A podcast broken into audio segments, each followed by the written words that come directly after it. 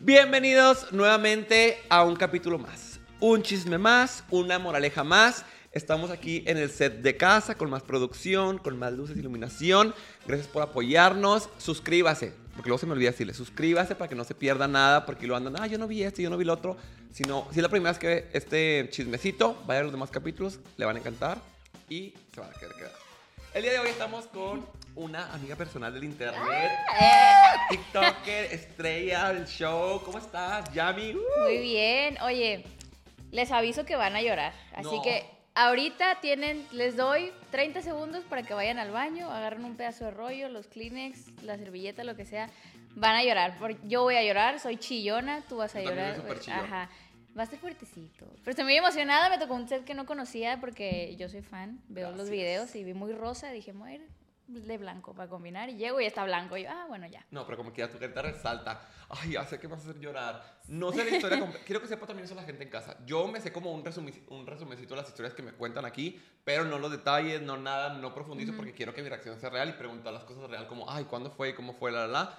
También, hay que aclarar porque después la gente se ataca. Yo no soy psicólogo, no soy experto, somos dos amigas chismeando. Así Sí. como si yo hubiera ido a tu casa, cuéntame qué pasó y te voy a preguntar las cosas que a mí me causen duda o que sé que a la gente le van a causar duda, tipo, ah, ¿y por qué? ¿Y cuánto? ¿Y Ah, cómo?", y claro, tú, me- tú interrúmpeme, o sea, cuando no entiendas ahí el, el orden o lo que sea. Ajá. Yo pregunto dime, para alto. que la gente entienda en casita, no porque son preguntas tontas, porque alguien de repente se han enojado que yo le Sí, pregunto a alguien, sí. oye, ¿y lo extrañabas? Y todos, ¿cómo le vas a preguntar eso? Que lo extraña Y yo. Pues sí, pero nada más. Son para- preguntas que parecen tontas, pero son muy necesarias. Exacta, exacta. Ajá, Pero exacto, nena, exacto. este es tu programa, yo no te molesto. Gracias. Cuéntanos aquella gran tragicomedia. Ay, ay, no, aquel gran momento humilde. ¿Cómo como empezó con aquel gran rufiandi? Mira, ah, para la gente que es como muy nueva en consumir TikTok, o por ejemplo, si creadores que estén viendo y son nuevos en TikTok, vamos a decir de pandemia en adelante. Antes, cuando recién empezó, ahí a principios, mediados del 2019, se hacían convivencias de, de TikTokers. Por ejemplo, no sé, en Ciudad de México Guadalajara, aquí en Monterrey, se juntan 30, 50 pelados que hacen TikTok y van 2.000, 3.000 fans. O sea, era todo Ah, el día estar ahí grabando videos, tomándose fotos, firmando autógrafos, todo el día, todo el per- perro y santo día. Unos iban con paga y otros iban por gusto y por el desmadre, la neta. Claro. Fui varias veces así. Acá Mister me regañó y ya, te estás perdiendo tu tiempo. Ok. En una de esas, eh, una amiga me invita a una en Ciudad de México. Esta amiga la vamos a llamar Muñequita. Muñequita. Muñequita va a ser la buena de la historia y luego la mala y luego la buena y luego la mala. Pero muñequita de trapo o muñequita de carne y hueso. De carne y hueso. Ok, la queremos. Eh, entonces. Porque ahorita la queremos. Bueno, Ajá. ahorita la queremos, muñequita. La vas a odiar beso. unos momentos y luego la vas a querer mucho. Ok. Eh, bueno, Muñequita me invita a una convivencia en Ciudad de México en agosto del 2019 y yo ya sabía de la existencia de, le, va- le vamos a decir Cerillo. Cerillo, Cerillo, ok, me gusta. Hay chiste, en doble sentido. Conozco a Cerillo, pero yo ya sabía de él porque era como mi, mi crush de TikTok. Y yo decía, ay, este niño se me hace muy bonito. Es el que me dijiste que, que te estoqué ayer y así. Que te pregunté que quién era el chico. Sí, Está bien gacho. Es que cuando uno lo Ya deja, no, ahorita, ahorita ya se me, ya sé, yo, o sea, me lo descuidaron mucho, la neta sí digo, ahorita veo, hace poquito vi una foto de él y digo, ¿qué es esto? Yo no andaba con eso, y te lo juro, te lo firmo, yo no andaba con eso. Bueno, sí está gacho. ahorita Lo voy a sí. toquear ya videos anteriores No, muy, muy antes, ya estamos hablando de hace tres años. Bueno, en esa convivencia lo conozco y yo iba así como que nerviosilla de, ay, este es el muchacho que a mí me gusta y así. Y él, eh, o sea, él siempre fue, antes era un niño como muy ñoñito, era, ¿cómo te puedo explicar su, su forma de ser? Como ingenuo o así. No. No, no, porque des- ya hace poquito nos enteramos de cosas de hace muchos años, Ah, pero él, su, su, tu primera impresión con él era, "Ah, es un niño bien tranquilo y así.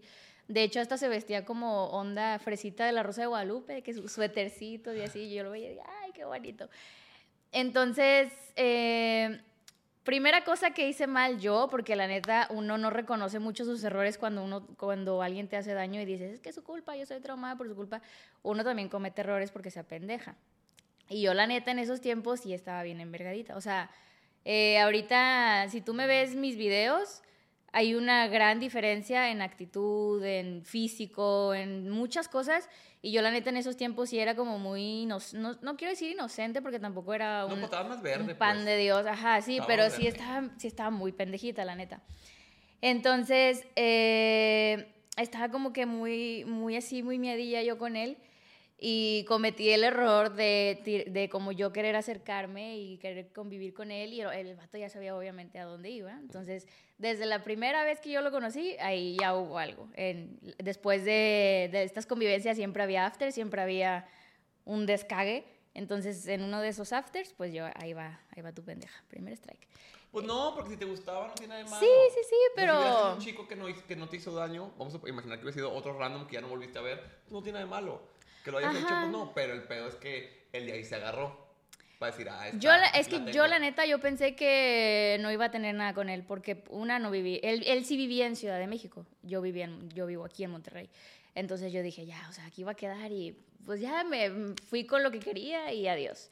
Entonces pasó eso, la cosa es que él sí me sigue hablando, o sea, por WhatsApp yo me fui a mi, a mi ciudad, aquí en Monterrey, él se quedó allá, eh, seguimos hablando y yo le digo, no, oye, la neta, yo aquí corto comunicación porque yo sabía que me iba a encular. Le dije, yo la neta aquí corto comunicación porque yo me conozco y sé que yo voy a querer ahí como, pues andar contigo. La neta, yo sí, sí siempre he sido bien directa, eso sí es lo que, lo que tengo y lo que me aplaudo, bravo. Y me dice, no, no pasa nada, hay que seguir platicando, yo no, no me cierro y así. Me lo manejaba en etapas, o sea, primero como que no se cierra y luego me decía que no y así. Pero las primeras veces me decía, no, hay que seguir platicando y yo no quiero que me dejes de hablar y, ok, está bien. Y tu pendeja y va.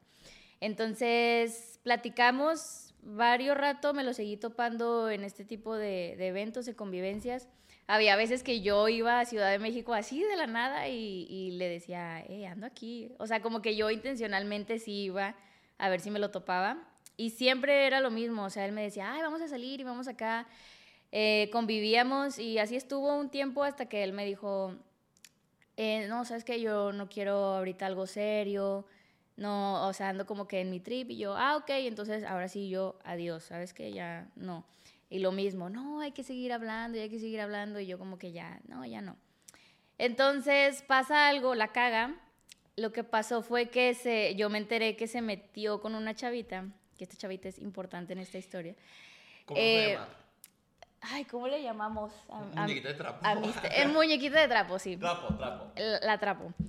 no porque uno Mira, a la mujer ni nada, ni se empiezan a atacar, nomás por poner un nombre al aire, no sé. No, ella lo va a ver y se va a atacar, porque siempre se ataca por lo que sea. Pues bueno, la trapo eh, es una muchacha que me ha odiado desde hace como siete años, porque tuvimos un novio en común eh, muy pendejo, la neta, yo culpo al hombre, siempre le voy a culpar, eh, cuando, cuando tenga la culpa le voy a culpar.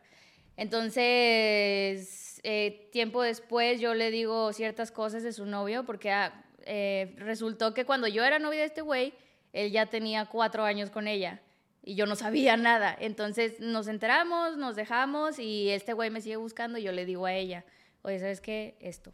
Y ella en lugar de agarrarla contra él, la agarra contra mí. De ahí hasta la fecha. ¿Y sigue con él o no? No, no, no. Pero se siguió más, más tiempo. Sí. Como si estás viendo esto, Elena, no, hombre. Ella no tiene la culpa, ella también le engañaron. Ajá, no, Dios me la bendiga, pero, pero bueno. Un beso, beso de. Este, esta, muchacha, esta muchacha tenía la rara costumbre de que yo los siguientes novios o gente que me gustaba, como que ella iba y... Eh. Entonces no fue la excepción este güey. Eh, y cuando se entera que a mí me gusta, que se enteró justo en, en la convivencia que te platico, eh, antes era muy, estaba muy de moda hacer chips en TikTok. Ah, sí, sí, sí. De que, ay, chip, no sé qué. Entonces... Para la gente grande de mi edad, el chip es como que, los chipeo como... Ajá, sí, sí. Los encandilo, pues. De que, ah, me gustaría que anduviera. Sí, por ejemplo, tu nombre con el de tu novio, la combinación sería Freddy Ya lo tengo en práctica. Entonces, en esa convivencia hicimos el chip ya miserillo. Entonces, la gente de que ya miserillo, ya miserillo, ya miserillo. Y atácate, pero yo lo conocí a él con 30 mil seguidores y en mi relación subió hasta el millón. Que se ataque si él quiere. Atácate. Después explico por qué recalco ese punto. Bueno, Entonces esta muchacha ve que nace el chip ya miserillo y decide también hacer un chip con él. O sea, graba un video con él, normal, un baile, y dice, ¿qué les parece si hacemos el chip trapocerillo? Y la gente como que, pues, no, o sea, no hype, ya está acá con Yami, los comentarios eran de, ah, ya miserillo, ya miserillo.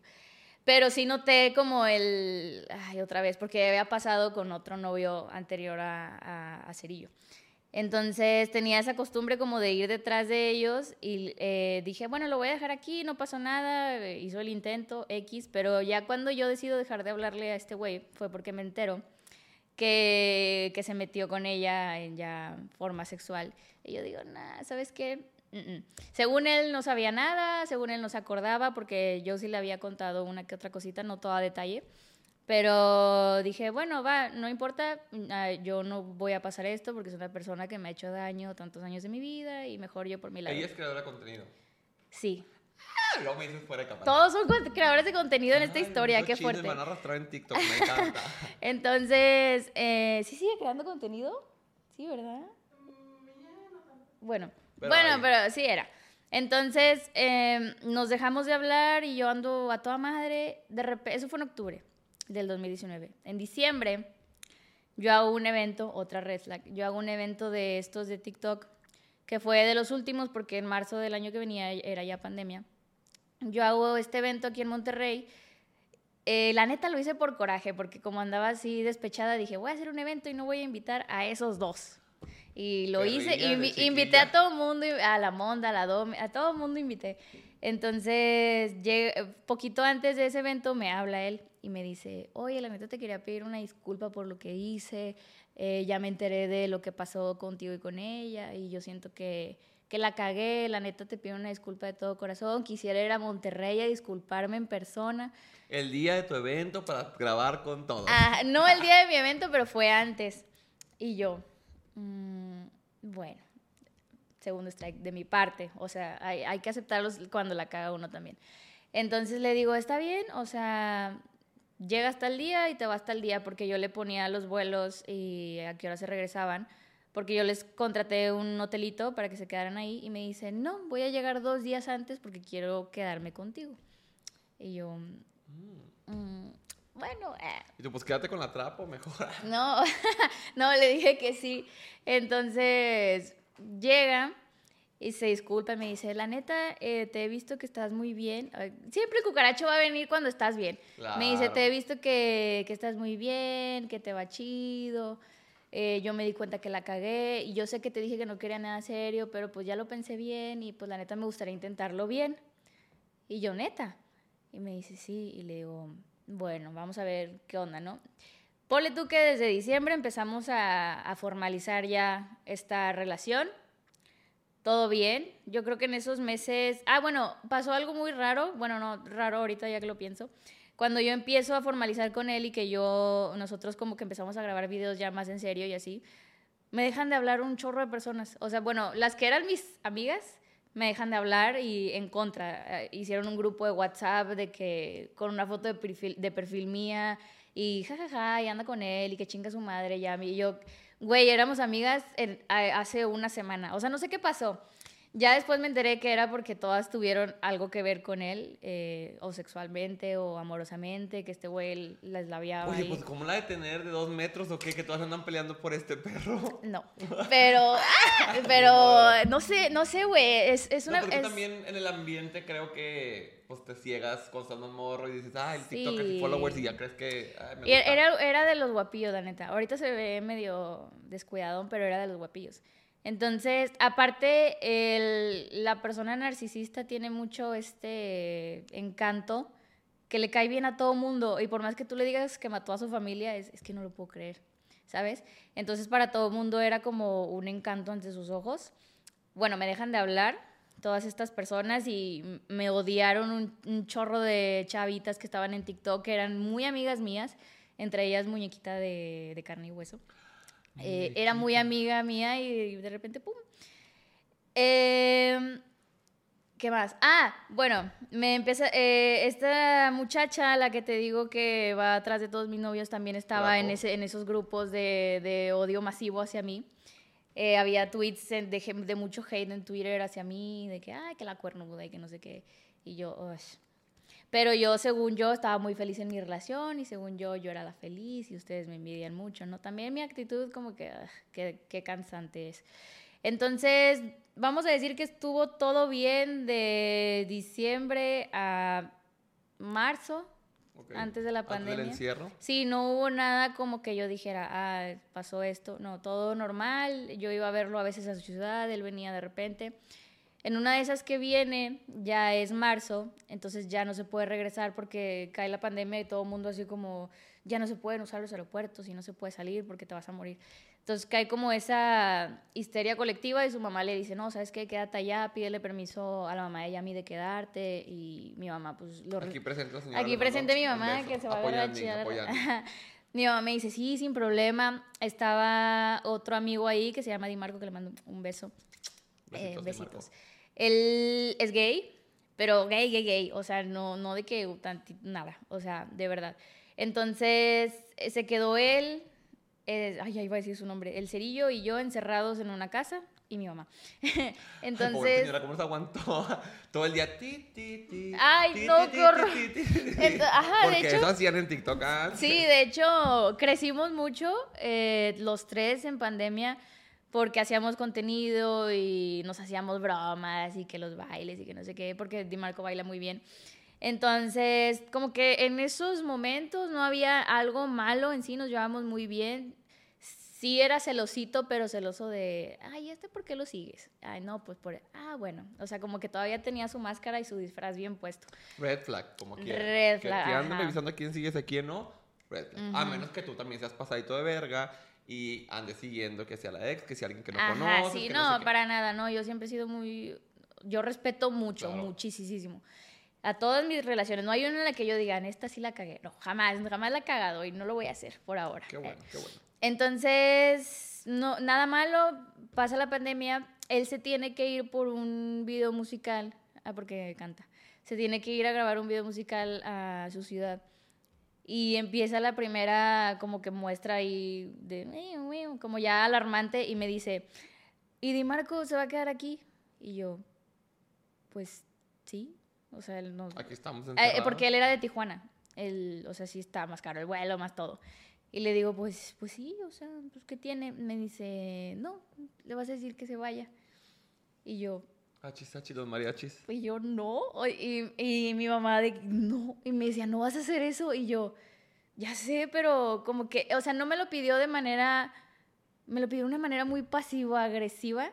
De que, no, le vas a decir que se vaya porque... De una manera manipuladora. yo, como, yo como voy a estar tranquilo si sé que en la noche te puede agarrar o ahí dormido contigo te puede meter mano. Y yo, no ni le intereso físicamente ni el nada porque pues no. No, y ahí piensa, ahí te das cuenta cómo piensa, cómo piensa él, que él lo haría. Que no lo pensé, Exacto. ahí en casita usted piense que todo lo que te sugiere tu pareja o las personas con las que estés es porque a ellos se les ocurrió. Claro, ajá, pues ya vienen bien correteados. Entonces yo, yo dije, pues no, o sea, ah, Di Marco ha sido mi amigo mucho tiempo y no me va a hacer eso, lo conocemos los dos, sabes perfectamente que no va a pasar. Bueno, yo le voy a decir. Y yo, pues no sé. Y yo, yo tenía a Di Marco al lado y yo platicando con él esas cosas. Ah, porque ya se había ido, pero tenía un día nada más que se había ido. Entonces, habla con Di Marco, sí lo hizo. Y dije, no, no lo va a hacer, sí lo hizo. Y me dice Di Marco, oye, es que pidió que... ¡Ay! ¡Uf! Cerillo. Ponemos, ponemos eh, es que Cerillo me pidió que me fuera y que... Ah, bueno, a él se lo manejó como que lo contrató para el video, para que saliera, porque contrataron ah. puros, contrataron puros TikTokers para salir en ese video. Y me dijo, no, Cerillo me contrató para salir en su video y, y me va a pagar y me va a volar y yo... Ah, bueno. Y le digo, ¿y tú quieres salir? Me dice, sí, pues es pagado y me van a volar a Tijuana. Sirve que voy y dejo ropa que está aquí y luego regreso por la otra. Y yo así de, ok, no le dijo lo que me dijo a mí. Y yo, bueno, está bien. Pues va. Se va, y mi mamá bien encabronada, ¿cómo permitiste que pasara eso? Y Di Marco no es malo, ¿cómo te dejaste? Y yo, no, no, o sea, él se fue por el video, yo tratando como de amenizar las cosas, pero sí me quedó mucho como, como estar pensando y, y analizando lo que acaba de pasar, pero no lo veía en ese momento como tan, tan grave. Yo decía, sí es grave, pero no lo veía tan así. Entonces... Es que muchas veces confundimos los celos tiernos, tiernos con, lo tóxico. Como, Exactamente. ay, me pidió la ubicación todo el tiempo porque se preocupa, por mí. Y muchas veces es así, desafortunadamente con la realidad que hay en México, pero también muchas otras es como para revisarte dónde estás y te empieza a decir, ay, no, que ya venías, o no, que dónde estabas, y con quién estás, y, que la, y quién sale en esta foto, a ver, mándame una foto. Y dices, ay, me pidió una selfie. No, te pido para ver dónde estás y con quién estás y cuántas Exacto. personas hay. Sí, sí, sí, justo. Bueno, sí se fue Di Marco. No sé cómo se enteró después que de la intención verdadera y Di Marco cae en depresión. Él cae en depresión antes que yo porque como que le pegó mucho. Él, quería mucho a, Cerillo y, y, a mí. Entonces como que le pegó mucho y dejó de hacer contenido, dejó de viajar, dejó de hacer muchas cosas y yo decía, pues ¿qué le pasó? ¿Y qué le pasó? Y nos preguntábamos bastante qué le pasó. Y resulta que eso como que le afectó mucho. No sé si habría sido la desconfianza o la doble cara de su amigo, pero le afectó bastante, o sea... Ay, no, Di Marco. Ay, no, Di Marco. Sí, no, es buenísimo creador de contenido. A mí sí me dio... Yo sí me culpé, dije, por mi culpa, por mi culpa perdimos a un grande. Pero bueno, ya está reviviendo, gracias a Dios. Entonces, este güey se queda un ratito allá en Ciudad de México y luego regresa, pero regresa... Hace cuenta un poquito ya más listo para irse quitando su, su máscara, y su disfraz. Regresa con una actitud bien rara, como bien posesiva, súper sexoso, porque eh, la neta yo pienso que la gente que sí tiene como, como una adicción a esto es un problema muy grande. A lo mejor tú dices de que, ay, ¿qué tiene? Pues es mi novio. Yo lo veo a lo que vivía mi experiencia, a lo mejor hay quien se identifique y quien me diga que nada que ver, que sí es un, un problema psicológico muy grave, que todo el tiempo es como sexo, sexo. Entonces, ay, qué pena, mami. ya la mamá así de... Entonces, llega este güey y lo primero que me hace es checarme si estoy depilada de partes íntimas. Y de que, ¿puedo ver? Y yo, ah, las primeras veces que me pasaban situaciones, yo no sabía cómo reaccionar, porque en mi, en mi, cabeza rápidamente había una batalla de dos monitos que uno decía, pues es tu novio, y otro decía, pero yo no le quiero enseñar mis partes ahorita. Y se peleaban y se peleaban y yo no sabía reaccionar y en lo que no reaccionaba ya me había metido la mano. Y de que, ¿por qué estás depilada? Y yo, no estoy depilada. Me dice, sí, te falta aquí y aquí. Y yo, pues es incómodo, es incómodo, la neta. sí, no, no, pues hacía un chingo de calor y yo tenía una alberquita en, mi, en mi terraza y me quería meter y ya. Eh, ¿Viste a alguien? Ay, no, no, no, que era por eso. Pero eh, al principio sus actitudes eran como muy... ¿Y viste a alguien? No. Eh, ok. Y, procedió a pedirme el teléfono y, ¿puedo ver tu teléfono? Y yo, sí, o sea, yo, yo la neta mi teléfono parece una libreta de escuela, o sea, no hay nada interesante ahí. Ay, culpando a la escuela. Entonces se lo doy y le digo, ¿yo puedo revisar el tuyo? Y me dice, sí, pero yo primero el tuyo. Y yo, ah, bueno, den. Ahí la hora, se, o sea, yo creo que sí se aventó una hora de estar viendo y de preguntar, ¿y quién es este? ¿y quién es este? Pero eran mensajes de, no sé, güey, de compas que me decían, oye, ¿cómo, ¿cómo monetizo en TikTok? ¿O cuánto te paga TikTok? O sea, mensajes muy sin relevancia, no era ni siquiera un qué bonita ni nada. ¿Y este quién es? Ah, pues es un amigo que conocí en el 2016. ¿En dónde? No, pues en una fiesta. ¿Y alguna vez cogieron? O sea, preguntas muy... Puntuales. Ajá. ¿Y alguna vez cogieron o te intentó besar o fajaron? Y yo, no. Y yo, le, yo siempre le, le comentaba a él, oye, ¿sabes qué? Yo cuando tengo un amigo y un amigo intenta como o acostarse conmigo o verme con otros ojos, ya no lo tomo tanto como amigo porque sé que nunca me va a ver así como... Sus intenciones son otras. Ajá, sí, o sea, no, no tengo, no soy de frecuentar mucho amistades que sé que no son muy genuinas, desgraciadamente. Si, hay si hay, me han tocado muchos amigos que a la mera hora es, ay, a ver, y, o sea, esos yo no los considero amigos, entonces yo le digo, ¿sabes qué? Yo no tengo personas así en mi vida. No vas a encontrar nada y todos los que me hablen son compas, muy, muy compas buenos. Y me dice, mm, bueno, y como que su actitud así de, mm", cosas que no me había dicho antes de que se fuera y regresó así, como que empezó así con esas cositas. Y al principio era con una actitud como de víctima, como de, ay, es que yo soy muy inseguro y es que yo desconfío mucho de la gente porque mi mejor amigo no sé qué. O sea, me sacaba una historia tristísima de su pasado, que, que ah, estoy segura que ni siquiera era verdad esas historias. Pero sí, al principio como que no, es que yo soy muy inseguro y me da miedo que te vayas con otro y, y yo... ¿Y si le creías al principio?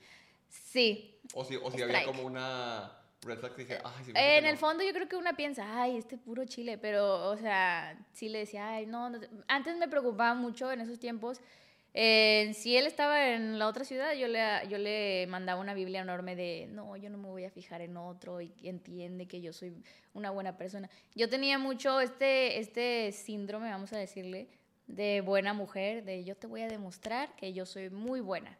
Y eso es una red flag tuya, amiga. Amiga, si tú eres así de querer demostrarle a un hombre que eres muy buena, ahí va. Al final te voy a decir por qué. Entonces yo era de que no, entiende que yo nunca te voy a ser infiel y mis valores son estos y estos y estos. Y si estábamos en persona yo le decía, no, entiende y escúchame. O sea, sí me preocupaba mucho por, por explicarle que eso no iba a pasar.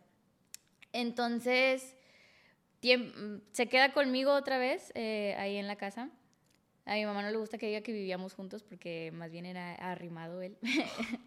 Las cosas como son, porque un peso no ponías. Exacto. cuando uno vive con alguien, pues es entre los dos. Sí, entre los que me fui a la casa donde ya vivía. No, aparte no era mi casa, era casa de mis papás. Entonces, un tiempito así, ponle tú que me hacía esos comentarios, sí, todos los días, vamos a decir que un día no de repente había cosas a mí que no me gustaban en cuestión, hablando primero de abuso sexual, fuerte ya, temas fuertes, que una no se da cuenta. Cuando, cuando es parte de una pareja es muy difícil como, como te digo, como asimilar que está sufriendo abuso, porque, no sé, a mí me pasaba que estaba dormida y de repente este, este güey estaba haciendo sus cosas, ¿no? Entonces yo me despertaba y ya, ella tenía como cosas pasando aquí y yo me quedaba como, ¿me despierto de verdad o no me despierto? ¿Le digo algo o no le digo? Otra vez los monitos peleando de, de tienes que decirle algo, pero no, es que es tu novio y a lo mejor es normal, tiene mucho tiempo de no verte y, y yo decía, no, pero esto está mal. O sea, siempre va a haber como una pelea constante en tu cabeza de cuando es por parte de tu pareja, ¿está bien o está mal? ¿Sabes? Que sí es una línea muy delgada, pero considero yo, no soy experto, considero yo que aunque sea tu pareja, tiene que haber consentimiento. Claro. Y acuerdo de, ¿sabes? O sea, nadie, nadie, ni tu pareja, ni tu esposo, ni nadie, te puede tocar o hacer algo ya sexual mientras estás dormido, estás inconsciente. Ajá, sí, porque lo llegué a platicar con varios amigos, mujeres y hombres, y los hombres siempre era de, pero como te molesta que te den nalgadas o así, y yo no, es que porque yo tampoco daba mucho detalle porque en ese tiempo me daba como pena. Entonces me decían, ¿cómo? O sea, si, si yo estamos dormidos y te agarro la pierna, lo vas a ver mal. Y yo, no, es que se siente diferente. O sea, sí, ya, es sexual, ya no es como un cariño, ya no es como una atención física. Obviamente yo sé que también muchos decir, ay, pero ¿a poco no te han despertado con un blow o la, la? Es diferente, porque pues te despiertas y ya tú le dices sí o no. Ajá, o lo platicas una noche antes, oye, ¿qué tal si en la mañana te levanto así? Ajá, bueno, ya. Ok, él te diga, a mí me gusta que me levanten así, ah, ya está. Ajá. Pero, pues si, ya, si la persona está dormida, creo que. Sí, de la nada es como, pum. Eh, sí llegó a pasar muchas veces, incluso una vez me acuerdo que estaba dormida y él de lleno de que, pum, o sea, adentro. Y entonces yo despierto y está él, yo estaba boca abajo, entonces está arriba y yo, y yo, con ganas de gritar, di Marco. Pero, o sea, no, o sea, fue así como que me quedé en shock. No hablé, me hice la dormida y por dentro estaba como, como que acaba de pasar, ¿sabes? O sea, eran cosas que en su tiempo no, no, no conectas, no reaccionas. Incluso muchas muchas niñas, y me pasó a mí, años después asimilas que fue un, un, abuso, ¿sabes? Y, ay, no, yo empecé a llorar. Dame la otra. Entonces a mí sí me, sí me costó mucho, mucho tiempo saber que era abuso. Yo creo que me di cuenta hace como seis meses, no sé. Y, lo traía muy guardado, ¿sabes? De que pues no, no, sabes, no te das cuenta, es algo que, que, que dices, es que soy su novia y no puedo pensar mal de él, ¿sabes? O sea, cómo salgo y, digo, o sea, no, siempre vas a pensar que te van a decir, pero pues tú estás ahí, ¿sabes? Tú eres su novia, ¿por qué, ¿por qué no le dijiste nada? ¿Por qué no denuncias? Eh, hace poquito vi un video que decía que la gente espera que seas la víctima perfecta, de que, ajá, pasó esto y al día siguiente ya estás ahí, de que voy a denunciar. Y no, o sea, muchas veces te quedas pensando como, pero es mi novio, eh, esto está mal, esto está bien. Y pueden pasar años, yo pasé tres años así, ¿sabes?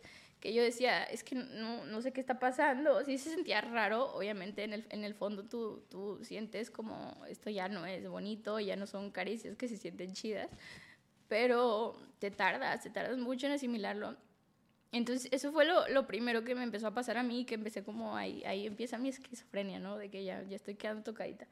Entonces, eh, eh, fueron las primeras cosas que yo noté.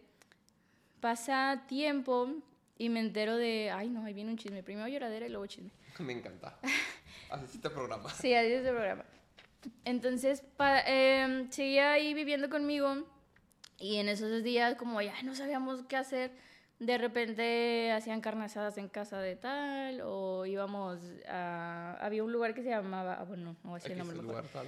Bueno, el lugar tal que tenía una alberca y nos juntábamos varios TikTokers ahí y de repente íbamos a tardear.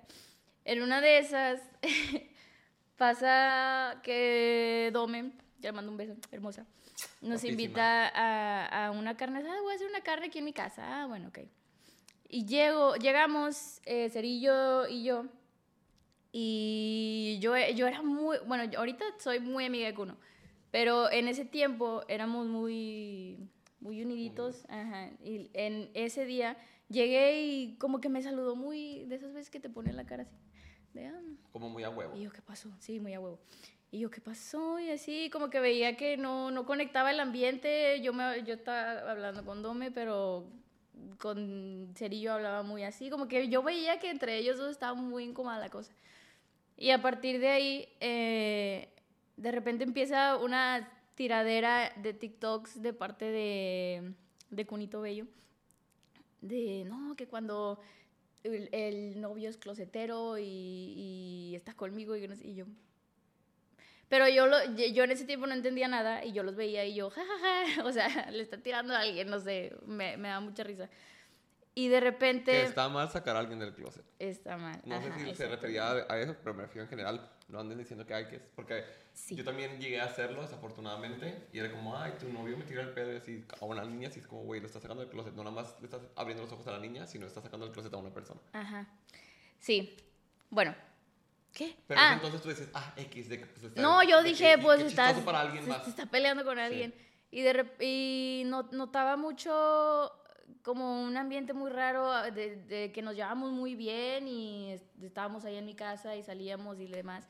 Ah, de repente como que ya es súper incómodo todo. Y de repente en sus descripciones de sus videos empieza a poner un emoji, vamos a decir un emoji de un cerillo, que obviamente era el emoji de, del apellido de este güey. Y yo, mm, como que se me borró tantita sonrisa y yo dije, mm, está raro. Me llega un rumor de que estos dos habían tenido algo y yo, nah, claro que no. O sea, pero no, no porque. Lo primero que pensé no fue, no mi, no, mi novio no es gay. No fue lo primero que pensé, lo primero que pensé fue, Kuno es mi amigo, ¿sabes? Que, o sea, como que yo no. No analicé mucho porque dije, nah, no es cierto, o sea, son chismes. Entonces, eh, confronto yo a Cerillo y le digo, oye, oye, me dijeron esto, dime en buena onda, pasó algo, no sé, un beso de peda. Me dice, no, ¿cómo crees? Pero empezó como a, reaccionar muy a la defensiva. De, si me vuelves a insinuar que soy no sé qué, te olvidas de mí. Y no, o sea, como que muy, muy así, muy alterado. Si te choca, te checa. Sí, te choca, te checa. Entonces yo le digo, no, tranquilo, o sea, no, no te estoy acusando de nada, simplemente me llegó un rumor y así como tú me preguntas que si yo me cogía a mis amigos, así yo te pregunto si pasó algo, no pasa nada. No, que no sé qué, entonces digo, ay, mira, ya, ahí muere. Eh, como que no, no pudo mucho con la culpa y me lo terminó aceptando eh, como a los dos días que estaba todo serio en el cuarto y le digo, ¿qué tienes? Y dije, no, es que te voy a decir la verdad, es que pues él me besó y pues yo no supe reaccionar y no me quité. Y yo. Ah, ok, o sea, Está bien. me hubieras dicho y ya. Este, y desde ahí yo dije, todo lo que diga es Kun, Kuno es verdad, porque él tiene mucho esa frase de yo nunca miento, es verdad. No, Kuno no, no miente. No voy a decir que en, en general en todo, pero en la mayoría de las cosas que he visto que dice, le atina. Entonces, eh, tiempo después organiza su agencia un viaje a Acapulco y estaban en la misma agencia, los dos. Y yo le había dicho, oye, la neta, pues supongo que Kuno ya no es mi amigo. Entonces, pues no le, o sea, evita, evita que nos peleemos tú y yo y Mantén tu distancia. sí, mantén tu distancia para no hacer chismes y tal. Y lo primero que hace llega y grabar el audio de querida socia, gracias. Entonces, eh, yo le digo, oye, ¿qué pedo? Ya se está haciendo una polémica. Yo antes era una niña cero polémicas, quédate callada, eh, baila y hazte la bonita y no te metas en problemas, porque yo le tenía mucho miedo a las polémicas. Entonces le digo, oye, se está haciendo una polémica bien grande porque uno estaba en su pic, ¿sabes? Todavía, pero en ese tiempo como que acababa de nacer y estaba en el pic. Y le digo, se está, se está haciendo un pedo y aparte respétame, o sea, estás dejando que, que se burlen de mí los fans. Sí, y... aunque no sea cierto, estás permitiendo la broma. Ajá, sí, porque yo, yo como que ya le daba el, bueno, yo sé que no es cierto, pero, y me dice, no, es que entiende que me obligan, entiende que es mi trabajo y que mi manager me dice que yo grabe esto y que nos conviene y que no sé qué. Y yo, si supieras, o sea, yo tuve dos novios antes que él y los dos eran figuras públicas y los dos me decían, no, es que mi manager me obliga a tal. Ay, a nadie nos obligan a nada. Nadie nos obligan a nada. Si tú A dices que no, es no. Eh, entonces yo, ay, bueno, o sea, puedes mantener tu distancia por fuera, o sea, graba lo que quieras. Ya me da igual si me atacan o si no, porque siempre una es la atacada, Claro. que la cuernuda y que no sé qué. Me dice, sí, no, te lo juro que yo traigo tu foto en la cartera. Siempre, siempre aplica esa. Traigo tu foto en la cartera. Yo, ¿eso qué, güey? Eso que, ajá, no Ajá, es como, que como vas que, a coger con la gracias. cartera en la mano. Si puedes traer un condón atrás y mi cartera adelante. Entonces me marca una de las chavitas de, de TikTok que también andaba allá. No, me manda un DM y me dice, pásame tu celular. Y se lo paso y me dice, es que estoy viendo que, que este güey está con tal en la alberca y así y así. Y yo, ah, que después me enteré que ella también se había eh, Metido. metido con cerillo y yo, ¿qué? O Oye, sea, ¿qué cerillo dijo fértil? no, ese cerillo era un conejo. Entonces eh, me dice, no, que está con tal y con tal en la alberca y se están besando y que no sé qué. Y entonces ya ahí yo, yo empecé con mi desconfianza y con mi, yo también cuestionarle todo lo que pasaba. Él como que se paniquea y se viene para Monterrey. Pero ya a partir de ahí todo peor. O Ahí sea, empezó el Via Crucis. si, si ya había un abuso, ahí empezó mal, todo mal. Porque como ya era pandemia, yo siempre fui en, en COVID. Cuido mucho a mis papás. Por ejemplo, mi papá tiene diabetes, mi mamá pues tiene también sus problemas. Entonces yo no quería contagiarlos para nada. Yo era, no salía, no tocaba nada y me cuido mucho. Entonces él siempre andaba que en el antro y que no sé dónde y acá y allá. Y yo le decía, ¿sabes qué? Si quieres venir aquí, trata de no salir ciertos días. En, creo que en ese tiempo era unos cinco días que te dabas cuenta Sí, si tenías sí. síntomas o no y ya, ya vienes. No, es que yo necesito quedarme en Monterrey porque tengo trabajo y pues un Airbnb o no sé. No, es que, ¿qué va a pensar mi mamá de que me corriste? Y yo de que, güey, no te corrí, simplemente te estoy diciendo que, te que cuides por favor que ¿Qué te va a decir mi mamá que te meto así? Ajá, no, imagínate, güey, imagínate, gracias a Dios no pasó que, sí, sí se contagió mi mamá por su culpa, pero gracias a Dios no pasó a mayores de que falleció un familiar, porque en ese tiempo era mortal, Sí. ¿sabes? O sea, era una enfermedad mortal, ahorita gracias a Dios ya, ya hay vacunas y lo que quieras. Entonces, eh, yo le decía, cuídate, y ya le valía madre, llegaba y tocaba la puerta con todos sus tiliches, y yo, bueno, pues, y mi mamá siempre, bueno, pues ya déjalo pasar, o sea, no tiene dónde quedarse. Ay, no, mi mamá me dice que soy muy buena, pero ¿de dónde lo aprendí? De ella. Entonces venía y cada que regresaba se quitaba un pedazo de disfraz. Y bien, eh, por ejemplo, ya no me dejaba ir al Oxxo que estaba a la esquina de la casa porque decía que cuando entrábamos el del Oxxo me veía así, me dice, de seguro pasó algo. Y yo, ¿qué va a pasar con el del Oxxo? O sea, no sé ni cómo se llama. Eh, igual me checaba si me depilaba, era un pedo. Por ejemplo, si yo grababa un audio y decía la palabra soltera, de que una canción de perreo y decía un paso que dijera soltera. ¿Por qué grabaste eso? ¿A quién le quieres demostrar que estás soltera? Pero ya, ya no en plan víctima de, ay, ¿por qué grabaste eso? Ya es, ¿por qué grabaste eso? O sea, ya como más intenso. Y yo, verga. Entonces, esto empezó a afectar, yo sentía mucha presión social porque, por ejemplo, yo le vendí a la gente, bueno, no le vendí, pero hacía muchos TikToks con él en pandemia y para nosotros, para la gente era como, ah, una pareja súper, qué bonito, sí, la única pareja que no es un ship falso, que sí son novios de verdad. Es que eso pasa mucho y creo que justamente recientemente, mucho mente, mucho mente, la gente no entiende que compartimos la parte bonita de nuestras relaciones. Claro. Pero no vamos a compartir cuando nos peleamos y demás. Yo también que estoy en una relación y comparto, sí me han llegado comentarios de, seguramente tu relación es falsa y porque no sabes cuando nos peleamos. Y porque claro que no. Porque sí, porque no te vas a grabar. Tampoco, o sea, mi prima que anda con su novio, no sube cuando se pelean tampoco porque yo lo voy a hacer. O sea, y si lo haces, ay, qué cringe, ¿por qué no compartes esas cosas? Y no nos interesan tus problemas, ¿y por qué te exhibes? Entonces, y estás monetizando con tu dolor. Exacto. ¿Qué te importa? ¿Quieres personas reales? ¿Quieres influencias reales? Y a la primera lloradita te quejas. Exacto, exacto. Entonces, pues sí es culpa de la gente, no es culpa tuya. Sí, bastantito. Entonces, pasa que a veces me... O sea, no podía salir una tendencia de un audio que era para parejas, o sea, un tren de parejas, porque me decía, ¿y no lo vas a grabar? Y yo... Porque yo era de presumirlo porque me nacía, ¿no? De que a mí me gusta presumir a mis parejas muchos, así soy ese tipo de novia, esa mendiloncita. Entonces llegó un punto en el que ya no me gustaba presumirlo porque ya lo sentía como muy a huevo. O sea, salía algo y no lo vas a grabar. O sea, no sé, que salía un tren de fotos de presumir al novio y no me vas a presumir y yo, ¿tú me vas a presumir a mí? Ah, porque él no subía nada. O sea, en TikTok sí, pero obviamente pues le convenía, ¿sabes? Porque era como que él nos daba seguidores a ambos, no va a decir que nada más a él, nos daba likes. Pero pregúntame si algún día subió una foto conmigo a Instagram. Nada. Y él me decía, es que es trabajo y es que se van a enojar las fans y es que no sé qué.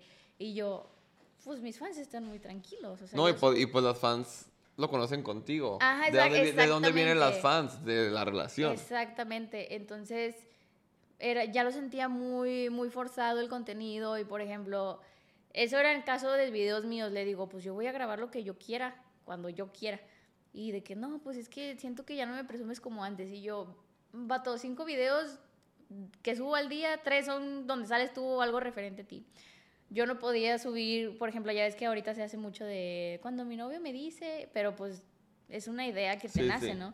Pero si yo lo hacía y no lo etiquetaba, me decía que es que ¿a quién le estás tirando la indirecta? Etiquétame y bórralo y vuélvelo a subir, pero me Ay, etiquetas. No, qué tóxico. Y yo, ya lo subí y le está yendo muy bien, o sea, no lo voy a borrar. Bueno, etiquétame en los comentarios.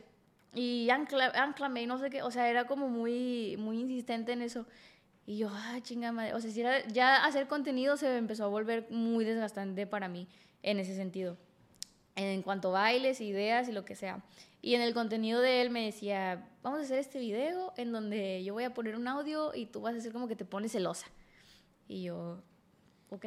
Entonces eh, los fans de que veían nuestros videos empezaron a hacer como la idea de que yo era bien celosa y bien toca. O sea, lo que era él, pensaban que lo era yo, ¿sacas? De que, ay, ya mi siempre está enojada y no sé qué. Y a veces me decía, al final de este video me vas a aventar este peluchito. Y yo, bueno, o sea, como que me quedaba pensando de, pues no sé, y la, la, gente empezó a decir de que ya me se que es bien agresiva y cómo le va a aventar cosas y cómo le va a quitar el teléfono y todo siempre, o sea, esas ideas siempre eran dirigidas de que, ay, porque se va a hacer viral. Y yo una, un, me llamó la atención acá, Mister también, me dijo de que, ya viste con lo que te están comentando y tú no eres así y la gente piensa que eres eh, mala, tóxica, agresiva y nada que ver eh, ya no graben videos así. Y yo, le, y yo le dije a él, oye, ¿sabes qué? Eh, siento que la gente ya me está hateando mucho por el tipo de contenido que, que me pides. Y la neta, pues no está chido porque yo no soy ni tóxica ni celosa. Bueno, ya, ya era desconfiada, pero no, no soy agresiva ni nada. Y me decía, es que me está ayudando mucho a mí, o sea, tenemos que ser un equipo, cosas así, ¿no? De que yo también le pedía que los borrara, así como le pedía que borrara donde no le etiqueté, yo le pedía, es que bórralo porque me están diciendo esto. No, porque me está yendo muy bien. O sea, ya se había hecho viral, porque sí, sí les iba muy bien esos videos. Y yo, chingado. O sea, sí había peleas muy, muy fuertes en ese aspecto con el contenido, había mucho hate. Súmale que había mucha burla de parte de, ¿te acuerdas del grupo de WhatsApp que te conté que, que, estas morras decían de que no manches, se llevan bien mal y, y la hatean y qué bueno que se estén dando cuenta de que esa relación no vale madre y yo estaba como así como, ¡ah! o sea, te empiezas a, a volver loquita, la neta. Eh, entonces, este güey siguió así, con unas actitudes bien feas, había más faltas de respeto. Si me preguntas cuántos cuernos me puso, no tengo idea. Ah, porque aparte de celoso tóxico, era infiel. Salía de jueves a domingo y me ponía el cuerno viernes y sábado. O sea, todo el tiempo, todos los tres años, cada fin de semana que él salía, era una muchacha, un, lo que pues es que luego me dicen que lo saco del closet, pero la neta solo estoy contando lo que pasó, una muchacha, un vato, lo que sea. Entonces, si me dices cuántas veces fueron, no sé, yo me enteré de 30 y algo, si fueron 50, yo no tengo idea. ¿Y te enteraste después o te enteraste en el momento? Lo que pasa, ah, porque eh, aclarando, a este punto a lo mejor van a decir, ¿por qué no te salías de ahí? Después les explico. Van a, van a ver muchos momentos de este video que van a decir, pero ¿por qué seguías ahí? Les explico después. Eh, me enteré, eh, por ejemplo, si me engañaba un 14 de marzo, yo me enteraba un 26 de abril. O sea, ya había pasado un mes y algo, o ya habían pasado meses, o de repente en el 2022 me enteraba de algo del 2021, y yo como que, ah, o sea, nunca, fíjate que no me tocó, no sé si pase mucho esto, que cuando pasaban las cosas en el momento me las dijeran. Siempre era como que pasaba y la gente se hacía de hecho, cuando salí a contar mi historia, hubo bastantes niñas que me dijeron, ah, yo también cuando estaba contigo, no sé qué. Y yo, bueno, gracias. O sea, ya, ya no me impresiona, ya no me afectaba en ese momento, pero sí decía que, wow, o sea, era, eran demasiadas personas las que sabían que, que mi relación no valía madre y yo sí lo sabía, pero pues ni en cuenta que era tanto, ¿sabes? Entonces, empieza a valer más y más, más faltas de respeto y yo empiezo a hacerme bien desconfiada. Ahora sí me empecé a hacer toxiquita, la neta, porque se valía. Le decía, oye, pues qué, porque sales y me apagas el teléfono, porque el señor se iba un jueves viviendo en, en la casa de mis papás y él regresaba si, si quería el sábado a las 6 de la mañana y borracho, y, como él quería. Y yo le tenía que abrir porque si no le iba a hablar a su mamá, que lo corrí, que no sé qué, que lo dejé afuera. Como motel. Ajá, como, ajá, justo mi, mi mamá me decía, aquí no es motel y no puede estar llegando borracho y faltándote el respeto y peleando y yo, y yo así, ay, no sé qué hacer, es que yo estaba bien pendejita, Dios santo. Entonces empieza... No, pues que eras víctima de manipulación. También, sí. Em, empiezo yo, fíjense cómo va creciendo lo permisivo, ¿no? De mi parte, Strike también va creciendo lo permisivo, entonces este niño ya, ya me tenía bien checada. Yo en ese tiempo estaba en la escuela y, por ejemplo, cuando se perdía, pues obviamente su, su familia sabía que estaba conmigo y si se perdía en la noche, su mamá a las 3, 4 de la mañana, es que no me contesta y no sé dónde está y de seguro está borracho en la calle. Y yo, señora, si no le contesta a usted, menos me va a contestar a mí. Y yo, no, pues no sé. Y había días que yo tenía que entrar el lunes a las 7 de la mañana a Zoom, a clases, y a las 5 de la mañana yo estaba buscando dónde andaba este energúmeno porque su mamá estaba toda preocupada. Y yo, chingado, y no dormía. Y en general no dormía porque ya eran muchos problemas, o sea, ya iba creciendo los problemas como bola de nieve y mi cabeza no descansaba en la noche, ¿sabes? Entonces yo era como, ah, chingado. Y sí, sí bajé mis calificaciones, la neta. Eh, Mm, como que descuidé mucho el tema de la escuela por estar entregando mi energía en, en, una mala relación, en estar cuidando a una persona, en estar cuidando que no me engañaran, porque yo también era de como, sí llegué a decir, ya no me falles, por favor, o sea, eso no se ruega, eso no se hace, no le ruegas a un vato que te respete, pero sí, sí lo llegué a hacer cuando yo... El respeto es lo mínimo que tienen que brindar, eso no se pide, eso no se exige, eso viene de cajón en tu relación, considero yo. Entonces yo decía, güey, ¿por qué le estás rogando respeto? ¿Por qué estás pidiendo un vato que no se vaya a besar con alguien el viernes en el antro? O sea, estaba mal. La neta sí, strike también. Pero a finales de ese año, ya estamos hablando del 2020, empiezan a, pasar, eh, ya vamos a pasar a otro tipo de, de abuso, que es el físico.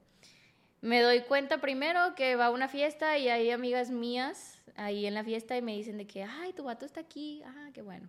Yo dije, ay, no me va a hacer nada porque hay gente viéndolo, no sé, no sé, o sea, fíjate la manera en la que yo pensaba, la manera en la que una víctima, vamos a llamarnos, que sí lo fui, la manera en la que yo pensaba era, ay, qué bueno que hay alguien en común porque ya no me va a hacer nada.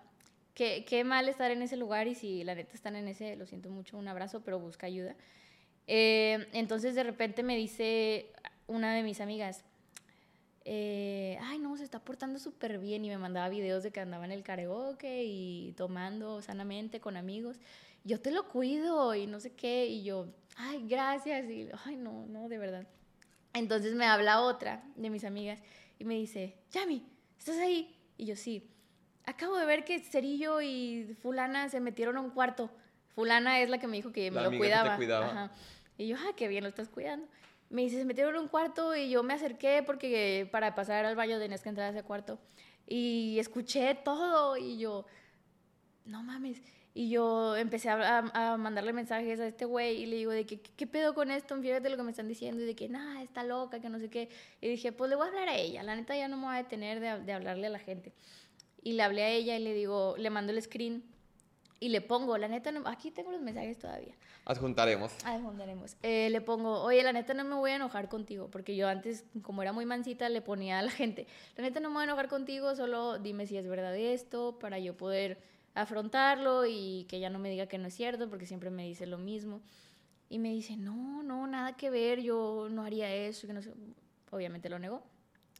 Eh, lo que pasó fue que vino él a mi casa y yo lo confronto más, pero ya encabronada y le digo, oye, oye, ya, güey, dime qué pedo con esto. Ya me dijeron que sí, es verdad, porque yo, aunque no tuviera las pruebas como tal en video, pues sí, yo me hacía la que sí para que él me lo aceptara, porque sí caía. Ya me lo dijeron y ya me mandaron un video y todo el mundo te vio y nadie me lo ocultó, nada más tú. Y me dijo de que, bueno, pues sí, pero no te tienes que encabronar porque no me la cogí, nada más se la chupé. Y yo, Sí, era muy gracioso, o sea, era muy cómico él, ahorita ya que lo pienso, de que no te tienes que enojar porque no me la cogí, nada pues más. muchas gracias. Nada más fue oral y yo, qué detallazo. Gracias. Gracias. Este, pero ajá, empezaron esas faltas de respeto como que ya, ya le valía, güey, ya, ya me lo decía y como, pero es que no te tienes que enojar, o sea, ya minimizaba lo que yo podía llegar a sentir, de que no, nada más fue un beso y estás exagerando y vas a hacer un pedo. Y por ejemplo, cada que, que, yo me, yo no me permitía estar triste y él, más bien él no me permitía estar triste porque si yo me ponía triste y no sé, lo expresaba en redes de que un tweet, él empezaba a hacer un movimiento en sus redes sociales de que tengo el corazón roto y no puedo creer que siempre haya gente en mi contra. Entonces todas sus fans venían acá ¿por qué está triste? Y que no sé qué. Y yo, ay, güey, si supieran la realidad de las cosas, pero yo era muy de quedarme callada, muy sumisita, muy no digas nada para no hacer pedo, para que no se enoje acá, mister. Entonces empiezan así como que ya yo andaba bien harta. Un día nos juntamos en el lugar que te digo que había una alberca, había más TikTokers. Andaba hasta su madre. Tenía un, tiene o tenía un problema de, de alcoholismo. La neta, en ese tema no me meto porque ya son cosas suyas, pero yo sí lo llegué a notar que cada que tomaba se hacía aún más como muy agresivo, muy, muy chilero, eh", ¿sabes? O sea, muy expresivo en ese, en ese aspecto. Entonces, en un día que estamos ahí, él toma mucho, empieza a ponerse celoso de todo, había más amigos ahí, obviamente, y me decía, no te acerques tanto ahí. Y yo, verga, o sea, estoy en la alberca, güey, estoy nadando, ¿cómo quieres que me mueva? O sea, me muevo como va el agua, sacas. No, no te acerques tanto, ya esté para acá y quédate conmigo. Y yo quería platicar con mis amigos, ¿sabes? Porque sí me gustaba estar con él, pero también me gustaba estar con mis amigos.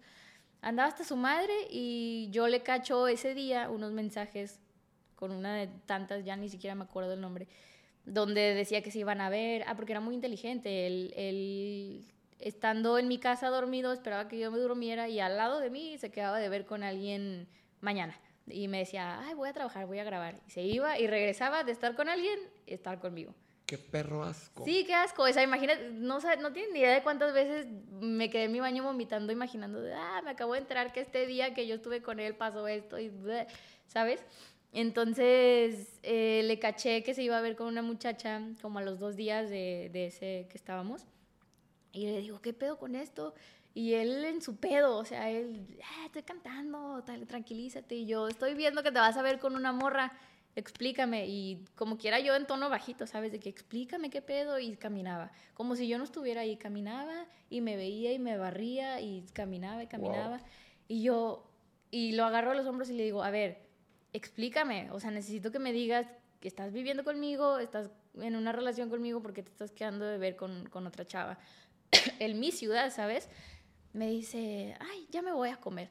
Se, se sale, hace cuenta que el, el lugar era como un, había una alberca en un tipo patio techado, cruzabas una puerta y era un salón de fiestas, muy bonito. Entonces sale a donde estaban las pizzas, que era en el salón de fiestas, agarra una pizza y empieza a comer. Y yo, ponme atención, ponme atención, por favor, explícame. No voy a hacer un pedo aquí porque está todo el mundo, pero explícame. Y el vato comiendo, volteaba, me barría y yo procedo a agarrarle la mano así de lo más tranquila y le bajo la pizza. Y voltea con unos ojos de diablo y me ve y el vato me agarra y me tira al piso así, ¡pum!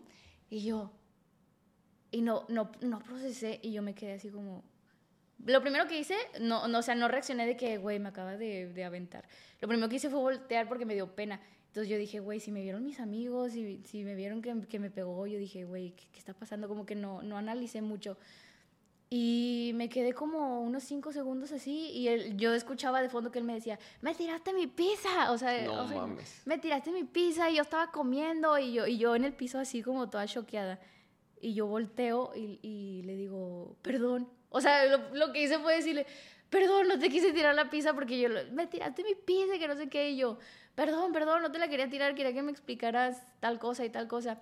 Y un, uno piensa que lo van a ir a ayudar y no, nada, nadie. O sea, creo que nada más vieron dos personas, pero sí noté la, la expresión de, de, esos dos amigos que se quedaron como, como no sé qué hacer, ¿sabes? Como que fue muy, muy choqueante para todo el mundo, menos para él, como que para él ya era como que mi pizza y mi pizza. Él estaba sí. preocupado por su pinche pizza. Ay, no, estoy agarrando mucho coraje. Entonces me, me quedo en shock, me levanto, ya como muy llore y llore, porque yo decía, güey, ¿qué acaba de pasar? ¿Sabes? Para mí como que ya era más choqueante el hecho de que me, me tocara fuerte, porque pues fue fuerte. Y el vato empieza a hacer su, su, empieza a echar sus cosas, su mochila ahí. Ya me voy, ¿a dónde se va a ir? Pues se iba a ir a mi casa. Ya me voy a la chingada y que no sé qué. Y yo, mi, mi primera preocupación era, pues él, él, es el que me tiene que regresar a mi casa, porque es el, re, irónicamente era el responsable de mi bienestar. Entonces yo era de que, no, no te vayas, ay no, qué horrible, no, no te vayas, espérate, vamos a platicar, nada más quiero que me expliques las cosas, ya me quiero ir porque te pones con tu pinche intensidad, o sea, ya como que diciendo, tú eres la culpable de que yo me enojara y de que me tirara mi pizza y yo ya me voy. Entonces todos mis amigos empezaron como que, ya, ya, mi, o sea, déjalo que se vaya y está muy enojado. No, ese día se fue, no sé qué habrá hecho, regresó al mismo lugar, yo me quedé ahí con mis amigos porque no, no me iba a mover sola, entonces esperé a que uno me pudiera regresar yo. a mi casa. Ajá. Regresa como si nada. Mi amor, que no sé qué, y yo así como toda choqueada. Esos son síntomas de sociópata, sí. de narcisista. Narcisista, claro. O sea, wow. Regresa y como si nada, ven, métete el agua conmigo. Y yo así, como pues soñé o qué, o sea, como que era muy increíble para mí, métete al agua conmigo y todos mis amigos así como, como qué pedo. Entonces ahí, ahí empezó como el tema en, en, violencia física. ¿Qué fue lo más fuerte que llegó a hacer en cuanto a algún tipo de agresión? Ay, güey. Ah, yo, yo, ay, güey. Es que estoy en shock, o sea, son tantas las cositas que te hacía que digo cositas en, cu en cuanto a que eran muchas repetitivas, ¿sabes? Ajá. O sea, the fuck con este hombre. Bueno, después de esa primera falta de respeto en cuanto a agresión física, eh, ya era más como violento la discusión, ya era de lo que te platicaba mi mamá hace rato, de que todos los días era discutir por cualquier cosa, por ejemplo, si en mi trabajo iba Gera MX de invitado, es que ¿por qué lo seguiste en Instagram? Es que dime si después te fuiste con él y dime esto, eh, con la cotorriza igual, de que, ¿por qué, ¿por qué se siguen los dos? Porque obviamente yo hacía amistades muy chingonas en mi trabajo, hasta la fecha las hago, pero él para él era, eh, yo ya me fui a coger con él, ¿sabes? Y me decía, tú lo único que quieres es fama, tú lo único que quieres es meterte con alguien famoso y por eso yo le voy a echar muchas ganas en mi trabajo y yo voy a ser no sé quién y yo, güey, no, o sea, para nada, simplemente estoy trabajando y pues la neta me cae muy bien esta gente y si en algún futuro a mí me sirve como colegas o como lo que sea, pues alégrate por mí, güey, o sea, que al final del día si nosotros seguimos juntos, mis contactos van a ser para Claro. ti, los tuyos para mí, o sea, yo lo veo muy así, como que si tienes una pareja, si te hace equipo, pues mucho mejor. Entonces este vato de, no, tú te quieres coger a este y al otro. Hab- Había llegado tanto ese punto de no dejarme trabajar que había veces que se iba conmigo al trabajo Y gracias a Dios, no, o sea, estás, estás de acuerdo que cualquiera me hubiera corrido, Claro. ¿sabes? Y no me corrieron, gracias a Dios y gracias al, al jefe. Nunca me dijeron nada, pero eh, era de irse y se paraba ahí. Y eh, un, me acuerdo que uno de los días que fue el invitado era Luisito Comunica y él estaba ahí parado viendo que no hiciera nada y comiéndose todo y yo con una vergüenza horrible de, ay, no, qué, qué horrible. O sea, yo, yo pensaba de que ya mañana me van a correr porque no era normal, ¿sabes? Pero era tanto el acoso de este güey de no me dejaba trabajar, no me dejaba dormir, no me dejaba... Ah, porque si me dormía, no sé, eran las 3 de la mañana, ah, de la mañana andaba en su pedo y si a las 3 se le ocurría marcarme y yo estaba dormida y no le contestaba, era un, estás de puta en la calle o de seguro metiste a alguien en tu casa y por eso no me contestas. Y yo me levantaba y yo, oye, tengo clase, a las 6 de la mañana me levanto, tengo 3 horas para dormir, dame chance. No, y mándame videollamada. Tenía mucho eso de que yo tenía, mientras dormía, dejar la videollamada ahí. Y me acuerdo que una no vez... mamen, como en la cárcel. Sí, me acuerdo que una vez estaba yo dormida y me dice, hazme videollamada. Y dejo el teléfono ahí con tal de que me deje dormir. Yo dejaba el teléfono ahí, no hacía pedo, no hacía nada. Este, pero uno en su intimidad dice, güey, ¿qué tal si me echo un pedo o lo que Claro. sea? Lo voy a silenciar. No, no me silencies. Y tenía que dejar el micro abierto y una vez a mi, mi mamá como que creyó que me había quedado en llamada dormida y mi mamá me hizo el favor de apagar la videollamada. No, un pedo. ¿Por qué me colgaste? Y, y yo ni cuenta me di. Hasta el día siguiente que me levanté en la mañana y había un chorro de mensajes amenazantes de olvídate de mí, por algo me colgaste y ya no me contestaste y no sé qué. Y yo me levanto y yo, ¿qué pedo? Yo no te colgué. Y, mi- y, y toda estresada y mi mamá me dice, ay, te quedaste dormida, te, te acomodé tu teléfono. Y yo, ay, no. y yo- Entonces yo, ¿cómo le decía a mi mamá? Pues, ay, me causaste un pedo. Ajá, porque era muy, muy psycho. O, por ejemplo, un día que me decía, ¿quién está en tu casa? Por videollamada cuando él estaba en su ciudad. Y yo, nadie. A ver, enséñame tu cuarto. Y yo, ahora enséñame tal lugar. Ahora quédate ahí, pero voltea despacio, así, para ver si no hay alguien escondido. Y ahora abajo, y ahora métete al baño. Y, y yo, o sea, ya, ya mi actitud ya era de como un títere, de que... No, ahí no decías, esto está súper mal. Claro, pero ahí voy. Estabas ajá. enamorada. No, no, no, ya no Ah. estaba enamorada. O sea, yo ya tenía clarísimo que yo quería que se terminara la relación. Pero. Ay, es que voy a dar spoilers. eh, porque o- obviamente después de terapia me di cuenta por qué permití tantas cosas. Pero ahí voy. Ahí vamos, ahí vamos. Entonces, yo ya, o sea, antes era como que me preocupaba mucho para que él entendiera de que yo sí estaba enamorada y luego ya nada más era como un títere de que, o sea, un- una nube aquí, de que ya no siento, siento mucho dolor, pero ya no lo quiero expresar. Entonces era como que, enséñame y yo, ta, ta, ta. o sea, un títere literal, haz esto. eh, O sea, ya era como un- una sombra existiendo, Estabas ¿sabes? en automático. Estaba súper consumida ya, entonces era como que, ay, sí, aquí está, aquí está, déjame dormir, déjame hacer esto.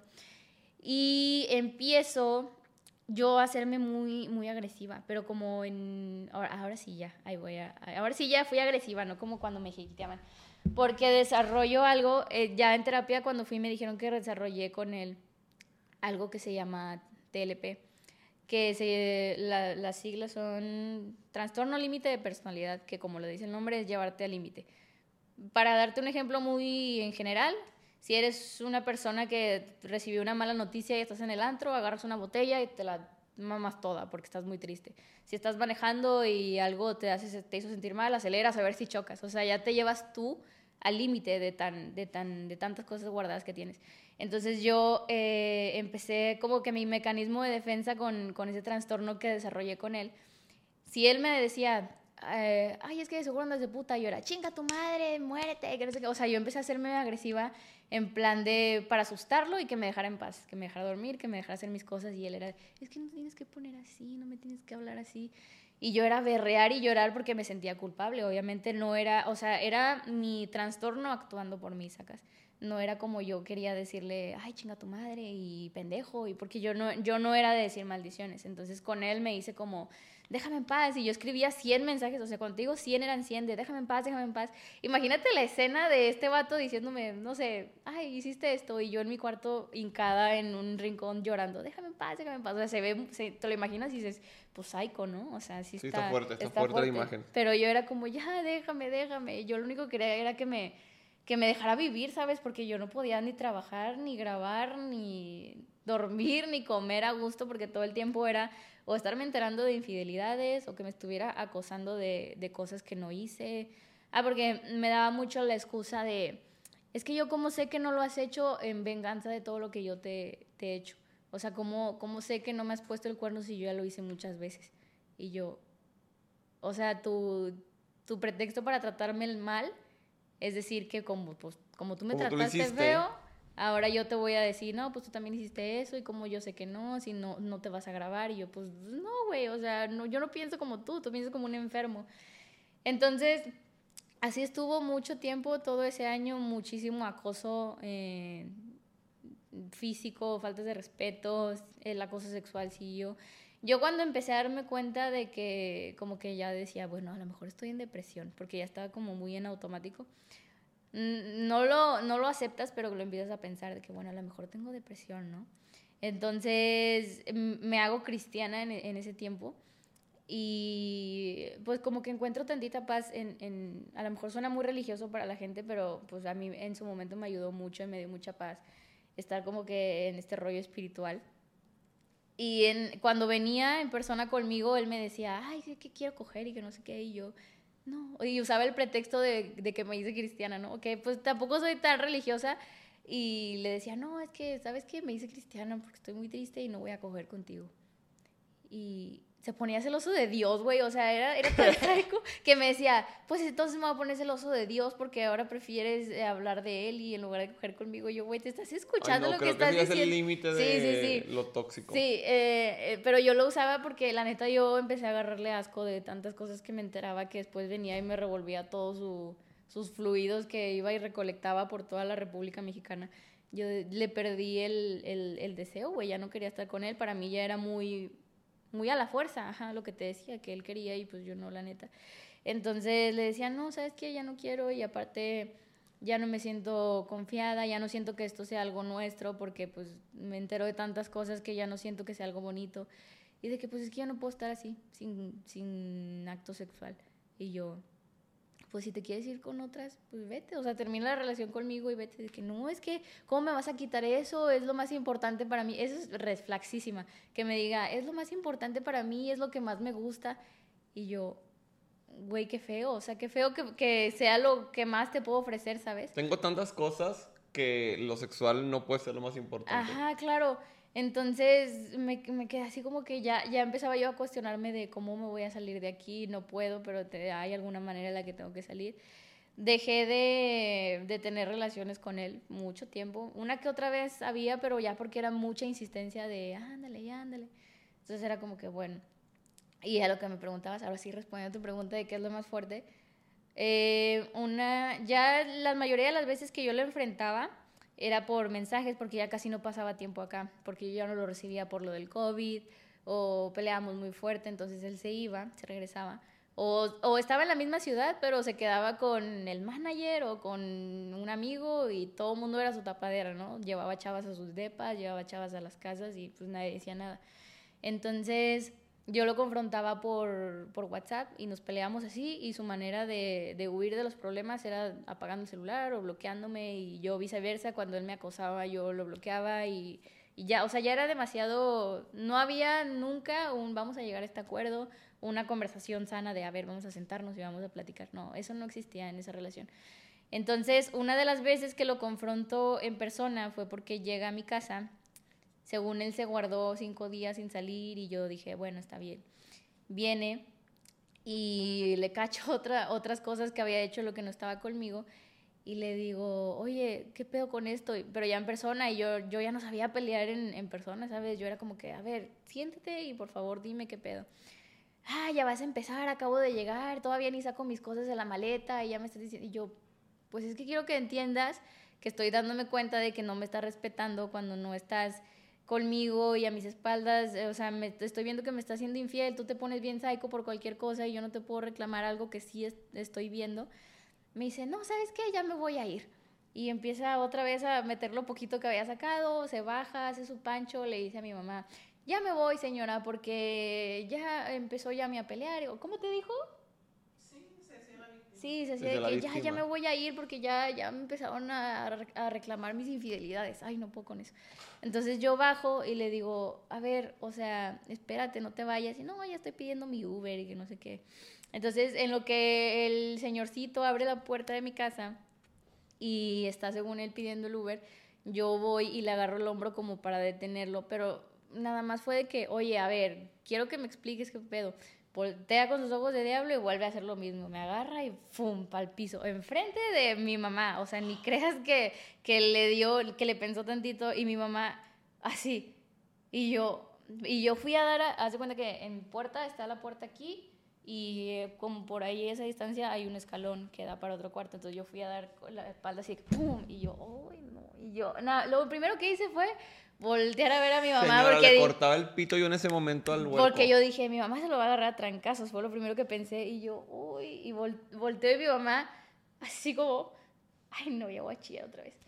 Entonces, lo, lo que hace mi mamá es ir a levantarme, no, no se fue encima de él. Y me dice, déjalo que se vaya, déjalo. Ajá, sí, sí, porque cuando yo conté mi historia en TikTok, mucha gente me decía, ¿qué pedo con la mamá? Que no le hizo nada. Y pues, güey, si, yo- si tú tienes un bebé aquí, yo voy y te lo aviento, ¿qué vas a hacer primero? ¿Agarrarme vergazos o ir por el bebé? Claro, o sea, bebé. vas a ir por él, lo vas a levantar y luego ya haces lo que tú quieras, pero en lo que mi mamá me ayuda, me dice, déjalo que se vaya, este güey seguía gritando de, pero ella una vez me jaló el cabello, ah, porque una vez que le caché unos mensajes, yo quería irme del cuarto en el que estaba con él y el vato me agarra y me tiene ahí a la fuerza y yo no sabía qué hacer y yo eh, estaba llore y llore berreando. Entonces lo que hago es agarrarle la cabeza y empujarlo. Entonces de ahí, desde ese día me empezó a decir, me jalaste el cabello y me- cómo me vas a pegar y yo no te jalé el cabello, solo quería zafarme.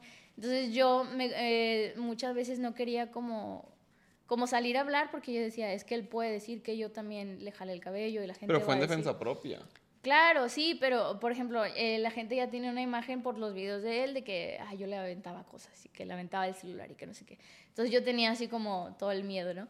Entonces mi, mi mamá va y me levanta y me dice, déjalo que se vaya. Y él, ay señora, pero ella una vez me jaló el cabello y, y no se vale que, esté llorando ahí, que no sé qué. Y yo, así como, ay ya.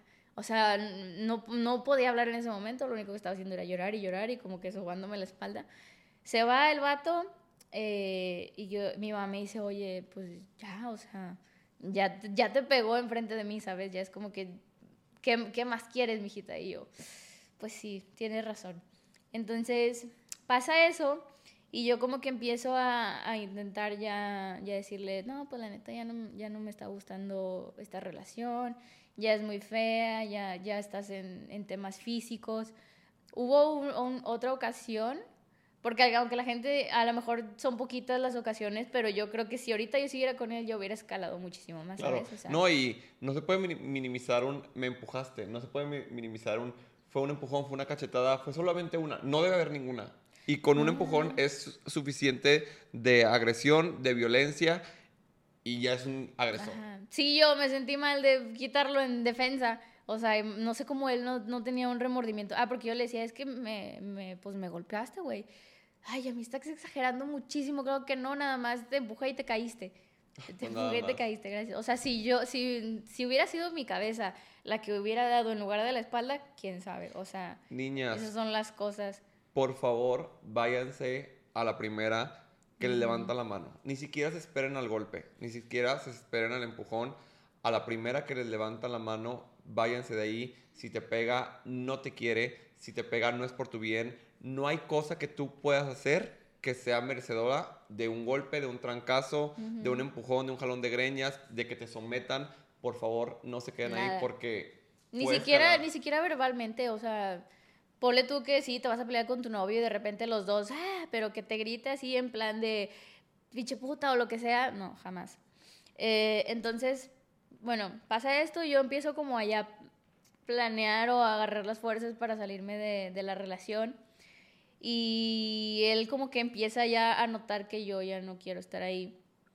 Y, ah, te iba a contar que en una de esas también, antes de que pasara esta, yo en su cumpleaños le regalé un viaje a Cancún, todo pagado, eh, y él me reclamó mucho que no le regalé nada, porque para él un regalo es como algo en una físico. cajita, este, un pastel, Y de que es que este año no me regalaste nada. Y yo, pues te regalé un viaje a Cancún, todo pagado.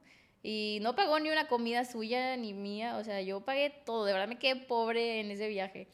Entonces allá en Cancún como que entró él en un trance así bien loco y se puso borracho y empezó a...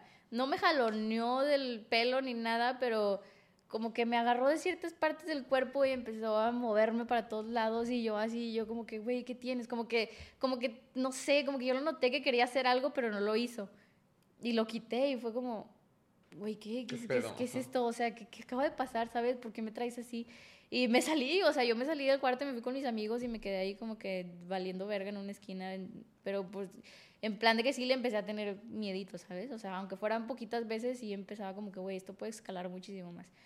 Entonces, esa luego pasó la que te acabo de contar. El, ya cuando él empieza a notar que yo me quiero ir de la relación, como que se empieza a preocupar y empieza a echarle ganas, según él, de que no. Típico narcisista manipulador. Apenas se dan cuenta que estás abriendo los ojos y que los quieres dejar.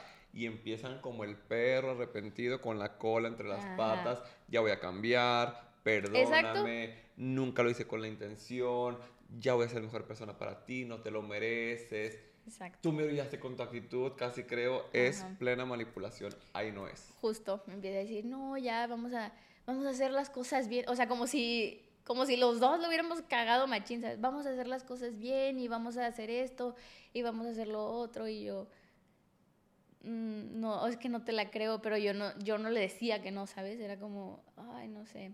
Pasa así meses, yo duré mucho tiempo sin verlo porque pues ya estaba como que muy fichado de mi casa después de lo que había pasado. Entonces viene, no sé si te acuerdas que el año, en el 2021 hubo dos Pal Norte, ya cuando la pandemia ah, como que ya hubo, uno en noviembre y otro en abril. Bueno, en el de noviembre yo iba a tener campaña con él en Pal Norte.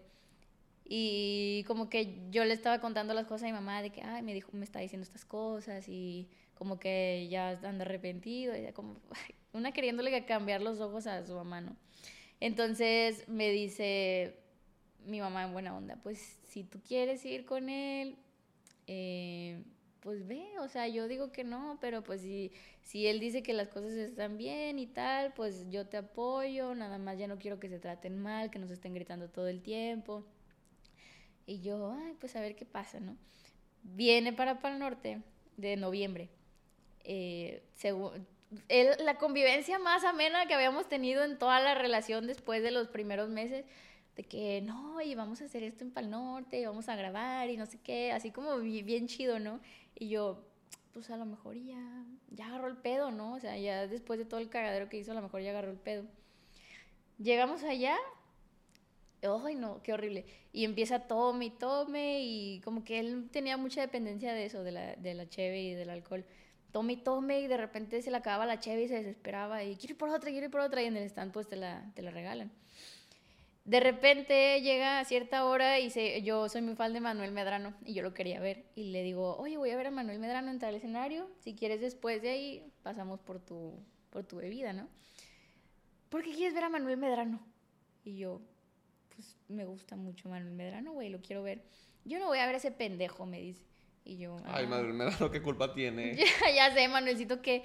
Y me dice, no, yo no lo voy a ver. Y le digo... Ah, porque empezó a sacarme de que es que yo necesito mi cheve y no quiero comprar una, quiero ir hasta allá porque tenías que ir hasta el otro lado del escenario para que le regalaran su cheve al niño. Es de que no, no, yo quiero ir ahorita ya por ella porque si no ya no voy a alcanzar. Y yo, ¿alcanzar a qué? No te lo van a cerrar. Y le digo, bueno, si quieres ve tú por ella, yo me quedo aquí, aquí te veo, en este mismo árbol, no me voy a mover no, no, porque van a va a venir gente y te vas a quedar sola. ¿Y para qué quieres ver a Manuel Medrano? No, vamos, un pedo por Manuel Medrano, güey, que ni me fuma ni sabe quién soy. O sea, yo solo lo quería ver cantar. Y me dice, bueno, me voy a ir, aquí te vas a quedar. Y yo, ah, está bien. O sea, yo, yo, yo ese festival iba lo más relax posible, hasta parecía que iba fumada. Yo dije, nada, yo, yo voy a venir. en plan... Ajá, yo no quería pelear, porque yo andaba muy como bien y dije, ay, yo no me voy a pelear en este festival, yo me la voy a pasar bien, ya me la pasé culero tantos meses, dije, ay, no. Entonces le digo, sí, ándale, vete aquí, déjame sola. Se va y lo que se fue me, está escribiendo cosas de, de seguro te quieres quedar sola porque no sé qué, te quieres topar con alguien y que no me dé cuenta yo. y dije, ay, ya, me voy a guardar el teléfono, voy a ver a Manuel. Dos canciones de Manuel me dejó ver porque regresó. Pero en lo que se fue, me topé a unos amigos y me dijeron de que, eh, ¿qué onda? Ahí en Manuel, ¿qué onda? Que no sé qué, ¿con quién andas? No, pues con mi novio. Ah, qué padre. Este, puedo esperar aquí, podemos esperar aquí contigo a una amiga que, para que decirle que está en el árbol, como que era un árbol muy vistoso y pues era punto de reunión. Ah, sí, está bien. Regresa y me ve con amigos y me hace esto de que, y se va otra vez y me empieza a escribir, sabía que te querías que me fuera porque te ibas a ver con alguien, porque entre la bolita de chavos que fue había pues dos hombres, tres, perdón, habían tres hombres. Sabía que querías verte con vatos y por eso querías que me fuera y yo de que, güey, yo no te corrí, tú decidiste irte solo. Entonces me ve, me hace, eh", me manda sus mensajes amenazantes, se pierde y en eso le habla a mi mamá, que yo no sabía que le habló a mi mamá, y le dice, señora, es que puede pasar por mí porque ya me quiero ir. ¿Tu mamá qué? Y, y mi mamá de que, ¿por qué? ¿Qué pasó? No, es que ya me se fue corriendo. Y mi mamá pues se preocupa, güey. Y me, me, habla y me dice, ¿qué pasó? ¿De qué? No, que dice que, te fuiste. Ay, yo voy a decir su nombre. Que dice Cerillo que te fuiste, que no sé qué. Y yo, no, estoy bien, no te preocupes, no pasa nada. Estoy aquí con es y con una amiga. Este, ahorita te mando fotos, no te preocupes. No, pues es que me dijo que, que te enojaste y que te fuiste corriendo. No, nada que ver. No, no le hagas caso. Entonces ya, y me empieza a escribir, se me va a acabar la pila ya me quiero ir. Y, yo, ay, no, ya. O sea, le digo, mira, voy a estar en este escenario, voy en camino para allá. Si me quieres ver, ahí te veo, en el escenario principal. Bueno, me pone. Y ahí me quedé un rato, de repente llega y empieza a querer pelear, de que, dime qué hiciste y dime con quién te quedaste. Y yo, oye, hablamos en la casa, ahorita vamos a pasarla bien, perdón, vamos a pasarla chido, ya hace un chingo que no salimos. Bueno, cada quien en su pedo, él estuvo, sí, yo tomando y yo como que tratando de, me la voy a pasar bien con mis amigas. Y al final del festival nos fuimos caminando porque mi, mi casa queda pues cerca de, de, donde fue el festival. Nos vamos caminando y, y desde que salimos de, de Pal Norte me dice, ¿estás enojada? Y yo, no, no, no. Me dice, es que te noto rara. Y yo, no, estoy agüitada, pero pues por lo que pasó, pero todo bien, no estoy enojada, estoy cansada, ya quiero llegar a mi casa no, es que dime qué, qué, qué, pasó. Y yo, nada, o sea, vamos caminando, ahorita en la casa hablamos y nos dormimos y pijamada y lo que tú quieras, platicamos. Y empezó a ponerse agresivo y agarrarme del brazo. Es que dime qué pasó. Y yo, nada, güey, o sea, no pasó nada, simplemente ya te dije que me agüité por lo que pasó y me quiero ir, quiero llegar a mi casa, güey, son las putas dos de la mañana. Y en lo que íbamos avanzando, se me ponía enfrente y me decía, no te voy a dejar caminar hasta que me digas qué pasó. Y yo como que me, empiezo a asustar, ¿no? Como que, ay, verga, este, son las 2 de la mañana, no hay nadie en la calle y este güey está pasadito de copas, está agresivón. Y empieza él a, Tenía una torre de, de, vasos y los empieza a aventar a las casas así de que, es que dime, no te voy a dejar avanzar. Y yo ya cuando vi eso fue como, ya, me solté a llorar del miedo, ¿no? De que... Y me dice, ¿por qué lloras? ¿Y por qué no lloras? Mm, ¿Por qué no lloraste con tus exnovios? Porque le llegué a, a contar ciertas cosas que pasé con exnovios en cuanto también que eran bien pasaditos de verga y, y pues eh, cosas. Para otro capítulo. Eh. y me dice, ¿por qué no lloraste así con tus exnovios que te hicieron no sé qué? Y conmigo si lloras, me tienes mucho miedo. Y yo, ya, yo, por favor, déjame llegar a mi casa. Yo ya quiero meterme en la colcha y ya solo déjame caminar. Y no, te voy a dejar caminar. Entonces yo le mando la ubicación a mi mamá y le digo, chécame, vamos caminando. O sea, también a ella se lo manejaba como muy, como no pasa nada, ¿no? Checa, me vamos caminando. Nos íbamos acercando y él grite y grite. Le digo, oye, te van a escuchar vecinos o lo que sea y te van a salir a madrear. Me estás amenazando que me van a golpear. Y yo, no, te estoy diciendo que si te ven que me estás gritando, gente que me conoce, pues se van a sacar de onda porque no saben quién eres y no sé, güey, te van a hacer algo. No, que me estás amenazando y que no sé qué. Y en eso le marca a su mamá porque no le había contestado en todo el día o no sé cuánto tiempo. Y ahorita no me estés molestando, mamá. O sea, también a ella sí le hablaba, a mí me chocaba que no le, le faltara al respeto de esa manera. Y me, empieza a preguntar, señora, mijita, ¿qué pasó? En eso mi mamá, ya estábamos en la cuadra de mi casa y mi mamá sale porque escuchó los gritos de este energúmeno y me dice, métete, no vuelves a salir con este pendejo, porque era su última oportunidad. Y mi mamá, métete, no vuelves a salir con este pendejo. ¿Y qué estás haciendo gritando a mi hija en la calle solos y que no sé qué? Y empiezan a pelearse. O sea, él en lugar de, decir como, ah, perdón. señora. A ver, usted no se meta y siempre se está metiendo en la relación y usted no me quiere. ¿Y qué más te dijo? Sí, nunca me ha querido. Y, y mi mamá, pues ¿cómo te voy a querer si siempre le estás poniendo el cuerno, si siempre llegas borracho y besuqueado y ella te perdona y siempre haces esto y el otro y ella siempre está triste y siempre está llorando y ya no come, ya no duerme. Y yo así, y yo, verga, y yo con, yo con la llamada de la señora en el teléfono, o sea, la señora escuchó todo. Qué bueno que sepa. Eh, espérate. Este, la señora escuchó todo. Y callada, o sea, ella no dijo nada, no, no, ni creas que se metió ni nada. Y se empezaron a pelear ellos dos y el cerillo de que yo voy a ser artista, entienda, y yo voy a hacer esto y el otro, y nadie me va a detener, aunque usted crea que yo soy un pendejo y que no sé qué, y, mi mamá, pues hazlo allá, o sea, pero se empezaron a, a, a, pelear de verdad, nunca los había visto pelear, si ya había visto como que había ya momentos de tensión, porque obviamente mi mamá al principio lo quería mucho, pero cuando pues todo estaba bien, ¿no? Y ya cuando empezó a hacerme cosas, ya era como que la convivencia diferente, porque pues era ver a su hija todo el tiempo mal, era... Ella ya sabía cuando pasaba algo porque yo me subía y me aislaba de todo el mundo, no quiero convivir, no quiero comer, no quiero nada. Entonces era como, como ella ya, ya de antemano sabía cuando algo malo estaba pasando. Entonces se están peleando ellos y al final se, me dice, me voy a ir mi amor, pero voy a regresar mañana por ti. Después de haberle gritado un chingo. Después de haberle gritado un chingo de cosas, mi mamá me dice, mi amor, ya me voy, pero mañana vengo por ti. Y yo. Ajá, mi mamá le dijo, sobre mi cadáver, te vas a venir por ella. Y yo, ah". Y yo ahí de que llorando, porque tenía mucha vergüenza. O sea, yo lo que sentía en ese momento era llorar por vergüenza, ¿sabes? De que, no, no mames, se acaba de pelear con mi mamá, ya, ya. O sea, ya había pasado algo fuerte enfrente de ella, ahora fue con ella. Y como que, fíjate, mi pensamiento bien raro a mí me, me agrede físicamente y yo lo, lo, vuelvo a dejar entrar a mi casa.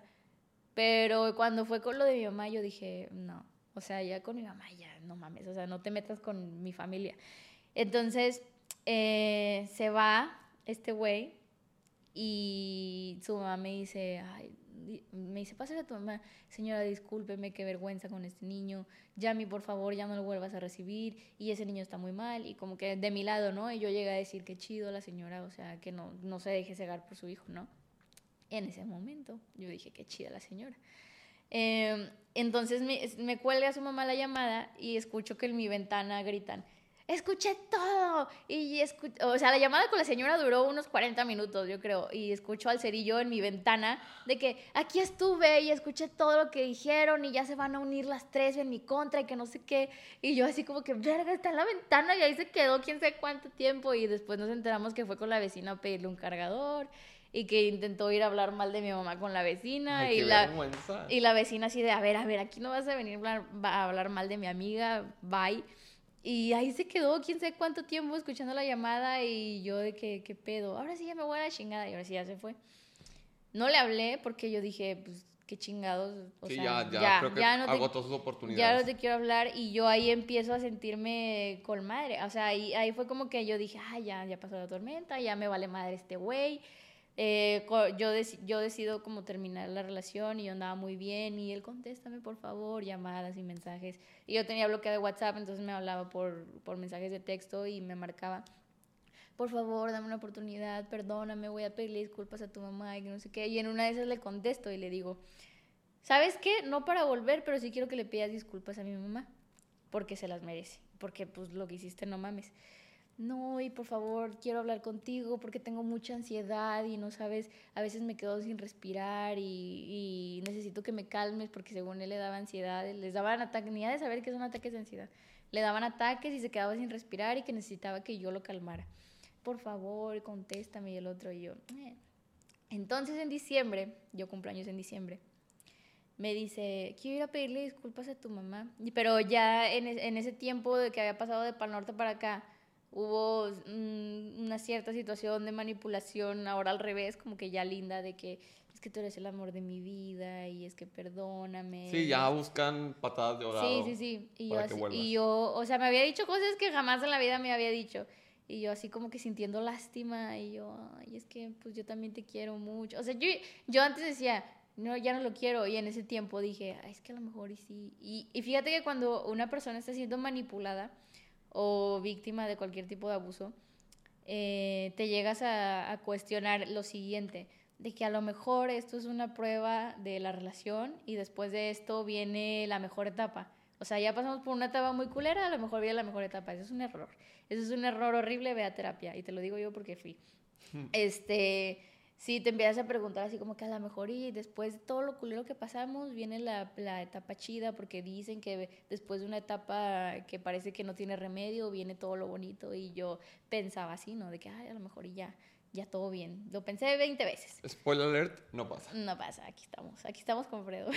Entonces me dice, quiero ir a, aquí viene algo cómico, quiero ir a pedir perdón, por favor, pero no sé cómo. Y yo, güey, no te van a dejar entrar a esta casa ya, nunca jamás.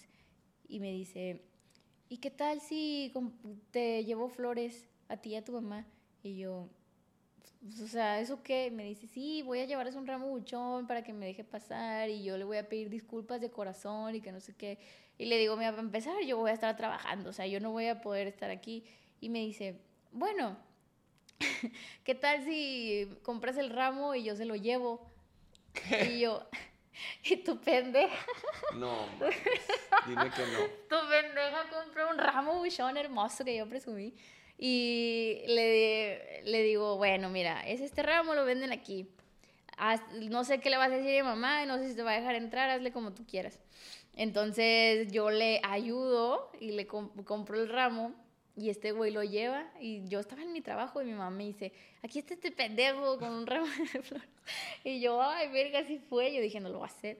Entonces llega, entra con las flores y llego yo del trabajo me, me dice, te traje esto. Y yo, te traje esto, pendejo. O sea, yo por dentro de, no mames. Eh, le pidió disculpas a mi mamá cuando yo estaba trabajando. y me pidió disculpas a mí. Me dijo, no, ya quiero hacer las cosas bien. Y estoy buscando un anillo para casarnos y que no sé qué. O sea, ya una historia acá, Disney, ¿no? Y yo, verga. Entonces, de volada me di cuenta que no, porque ah, se fue a su ciudad, nada más vino a Monterrey para eso y se regresó. Y yo digo, güey, pues qué bonito el ramo que me compré, ¿no? Le voy a tomar una foto y la voy a subir, porque era un ramo así gigante, enorme. Y subí una historia, no, no dije nada, güey, porque qué vergüenza, ¿no? Y me pone, no me vas a etiquetar. Y yo... No mames. y yo, pues, ¿por qué, o sea, ¿por qué quieres que te etiquete? Me dice, pues porque yo te la regalé. Y yo, no. Yo me las compré y para que tú vinieras a pedir perdón con una excusa de que te dejaran entrar a la casa porque sin esa cosa no entrabas y no, no te tengo por qué etiquetar. No mames. Y me dice, o sea, vas a decir que te la regaló alguien más. Y le digo, güey, estás empezando exactamente igual. Ay, no, ya empezó otra vez de tóxico. Estás empezando exactamente igual a como empezó todo bueno, dime si me vas a etiquetar o no y que no sé qué, ay no, horrible. Entonces yo dije, ay no, mejor me voy a quedar sola, feliz, soltera. Eh, después de mi cumpleaños yo andaba toda madre, ya no le contestaba los mensajes, yo dije, ay ya, bye con este güey. Por el siguiente Pal Norte que fue en, abril. conozco a mi actual pareja y a, a su mejor amigo y resulta que el mejor amigo quería andar conmigo. Entonces los, los conozco ahí en, en Pal Norte de Abril y me llama mucho la atención mi actual pareja porque a mí me gusta mucho que, que me hagan reír, o sea, que sean así como muy extrovertidos. Y el otro güey como que muy sobres conmigo y así, y este güey me mandaba mensajes y contesta, por favor, eh, no sé qué, no, no te salgas, o, que no, o sea, él cero soportaba que yo anduviera ya divirtiéndome. Entonces yo empiezo a fijarme más en este chavito y empiezo a, decir, pues yo puedo vivir sin, sin este güey, o sea, yo puedo salirme de esta relación y superar todo lo que pasó y, y ya. Y ahí te das cuenta que un hombre no es tu mundo, un hombre no es el aire que necesitas para respirar y que no es necesario. No es necesario. Entonces, eh, yo digo, güey, qué chido que puedo fijarme en otra persona, que puedo sentir cosas por otra persona y shalala, shalala, lo que tú quieras. Entonces estuve a toda madre, me invitaban a, bueno, me invitaba el que quería andar conmigo porque en ese tiempo mi novio ni me fumaba, o sea, yo para él era un cero a la izquierda. Pero su mejor amigo que quería andar conmigo me invitaba a, cosas porque quería andar conmigo. Y me decía, eh, yo le dije, yo la neta no, o sea, voy saliendo de una relación muy culera, no, no quiero nada serio ahorita contigo. Eh. no quiero nada. Con tu amigo, guiño, guiño. Le dije, no, no quiero nada serio ahorita. Yo, la verdad, eh, no, no, no, estoy emocionalmente preparada para eso. Me decía, bueno, de compas. Y yo, bueno, pues de compas sí. Y yo ya no tenía ningún amigo, güey, porque, o sea, yo no tenía con quién salir porque este güey me había obligado a dejar de seguir a todo mundo, a bloquearlos. O sea, amigos chidos que yo tenía, este güey me decía, no, bloquealo porque me da Sí, inseguridad. Como aislado. Ajá, ninguna amiga me hablaba, güey, porque igual pedos tóxicos y las que tenía, pues se me voltearon todas. Entonces eh, me decía de que no, pues vamos a salir. Eran los únicos planes que tenía, los que me decía este chavito. Y yo, pues bueno, pues aprovechamos para ir a cotorrear con el amigo, ¿no? Pero pues ya según él era un plan, sí, vamos de compas. De ah, ok, ajá. ok, ok, va. Ya es tu pedo si tú te sigues clavando o pensando que va a pasar algo y ya te dije que no. Entonces iba y me la pasaba súper bien, pero en una de esas, yo, este chavo me invita a una quinta y no nos deja pasar el de la quinta, nos dice que no, ya hay 200 personas adentro, ya no puede pasar nadie. Y les digo a mis, a mis amigas, bueno, vámonos a, a un bar en específico, pues sin decir marcas. Y ahí pisteamos, lo que sea, no pasa nada, que no se nos agüite el plan. Y el chavito, el amigo, dice, bueno, yo voy contigo. Y yo así de, no. no". Entonces se, me, se pega el chavo y digo, bueno, ya, o sea, no Pues pasa aquí, nada. ni sí, modo. pues ya vámonos. Entonces llegamos a- al bar, empezamos a pistear y resulta que el DJ que estaba ahí eh, me conocía a mí y conocía a, a Cerillo. Entonces este güey piensa que Cerillo es, es eh, el amigo de, de mi actual novio y le manda un mensaje, que esto yo me enteré al día siguiente. Le manda un mensaje y le dice, eh, salúdame, ven a saludarme, ya te vi. Y el cerillo así como que, ¿qué, ¿de qué hablas? Dice, pues aquí estás con Yami en no sé dónde. pedo. Ajá. Y no, este vato, como volcán en erupción, güey. Y me habla, ya me dijeron que estás con no sé quién. Pero te lo juro que yo no, o sea, que yo estaba aquí y él estaba allá y ya. Pero sí estaba él como muy, andaba muy pedo. Entonces él era como que mucha insistencia en querer bailar conmigo, en querer ahí como que, ay, jiji, jajaja. Y yo como que, "Mm, no. Entonces este güey pensó que era Cerillo y me habla y me dice, ya me enteré que estás ahí de puta, que no sé qué, con un vato y ya sabía que no me contestaba los mensajes porque ya tenías a otro y quién sabe desde cuándo. Y yo, oh, y de estar con madre, Ay, dime que ya, ya lo terminaste, por favor. no, yo ya lo había terminado, pero O sea, yo ya, ya contacto y relación. yo con ya él. estaba muy bien, ¿sabes? Y cuando pasó eso, hace cuenta que el vato empieza a publicar un chingo de cosas de que qué rápido cambias de prenda y que no sé qué, y empieza a publicar, eso estuvo bien raro, empieza a publicar historias con un chingo de chavas, de historias de años pasados, de que arroba no sé quién, aquí cuando fuimos a no sé dónde, y arroba no sé quién, así, que a todos lados hay historias, a estados de WhatsApp, un chingo de, de cosas con morras, y yo, o sea, sé que lo hacía como para que me sintiera mal, pero pues no sé, Sí, se es me más hizo- lástima. se me hizo muy, se me hizo muy humillante de su parte. Entonces le digo de que, güey, ¿qué necesidad tienes de estarme atacando? Y te vas a la chingada. Y te- me bloqueó, pero así de que hablándome, pues fuerte, ¿no? Y yo. Y se me volteó todo. O sea, yo de estar muy bien, de que no le contestaba mensajes, ahora era yo la que, le- la que estaba ahí como Ay, que. No, ya que termine, por favor, este. Y yo de que, oye, pero ¿por qué, por qué me bloqueas? Porque yo todavía tenía ese síndrome de siempre estarle demostrando que no era una puta, ¿sabes? De que es que yo no, no hice nada y yo soy buena y date cuenta de que tú fuiste el error y yo solamente estoy saliendo con amigos y bla, bla, bla, y bla, bla. Entonces, de estar muy bien, de estar trabajando, de estar volviendo a hacer contenido, de estar volviendo a subir de peso, eh, entró otra vez en mi, en mi hoyo de depresión y es como, ay, chingado, es que me trató bien feo y está hacía un chorro de cosas para que yo viera y yo sintiera como gacho, ¿no? Entonces eso me ayudó como a hundirme más y ahí es cuando yo digo, creo que necesito ir a terapia. Entonces, eh, que es la moraleja de la historia, que por favor vayan a terapia. Sí, ahí, ahí va porque, ah, porque yo me empecé a llevar muy mal con mi mamá porque yo todo el día estaba de que en mi cama así tirada y no comía y no dormía. Y ella me gritaba y me decía, es que me desespera que estés llorando por un pendejo. Y yo así como que, ay mamá, es que estoy en depresión. Pero eh, yo siento que mis papás veían, y a lo mejor mi papá ahorita un poco muy tabú el que, que el que yo necesitara un terapeuta, un psiquiatra, lo que sea. Entonces un día me dice mi mamá, ¿qué? ¿Te meto un loquero o qué? Y le digo, sí. Le digo, a lo mejor y sí. O sea, sí necesito terapia, la neta. Y, me, y se queda así como, bueno, voy a buscar uno. y yo dije, no, la voy a buscar. Y sí, sí empezó a, a buscar. Eh, mientras, en, que, en ese lapso de que buscaba terapeuta, este güey hacía sus cosas para estar chingando detrás ya tenía como quién sabe cuánto tiempo con una novia y yo y él todavía seguía jodiendo con su actual novia de hecho. Ah entérate. Eh, Entonces, eh, en lo que yo, en ese lapso en el que me buscaron una terapeuta que yo estoy buscando, que mi mamá me está ayudando a buscar, el otro chavito estaba de que, es que yo sí quiero algo contigo, y yo así como que, nada más me hacía sentir peor porque yo estaba en un, en un momento sí, no difícil. nada a los hombres. Sí, ajá, yo era como que, ay, si no eres tu amigo, no. Eh, no, mentira. Entonces yo me quedé así como que, no, es que de verdad ahorita no, no puedo. Y el de que, ¿sabes qué? Es que yo creo que para que estés bien conmigo necesitas entrar al psicólogo. Y yo, ¿qué? O sea, ¿tú crees que no estoy contigo porque estoy loca? Sí, tienes razón, pero no es la, la razón principal. Pero como que ella decía, ay, güey, la gente se da cuenta como que tengo un, un, pedo, no sé, un problema, que estoy muy triste y siempre estoy como desanimada.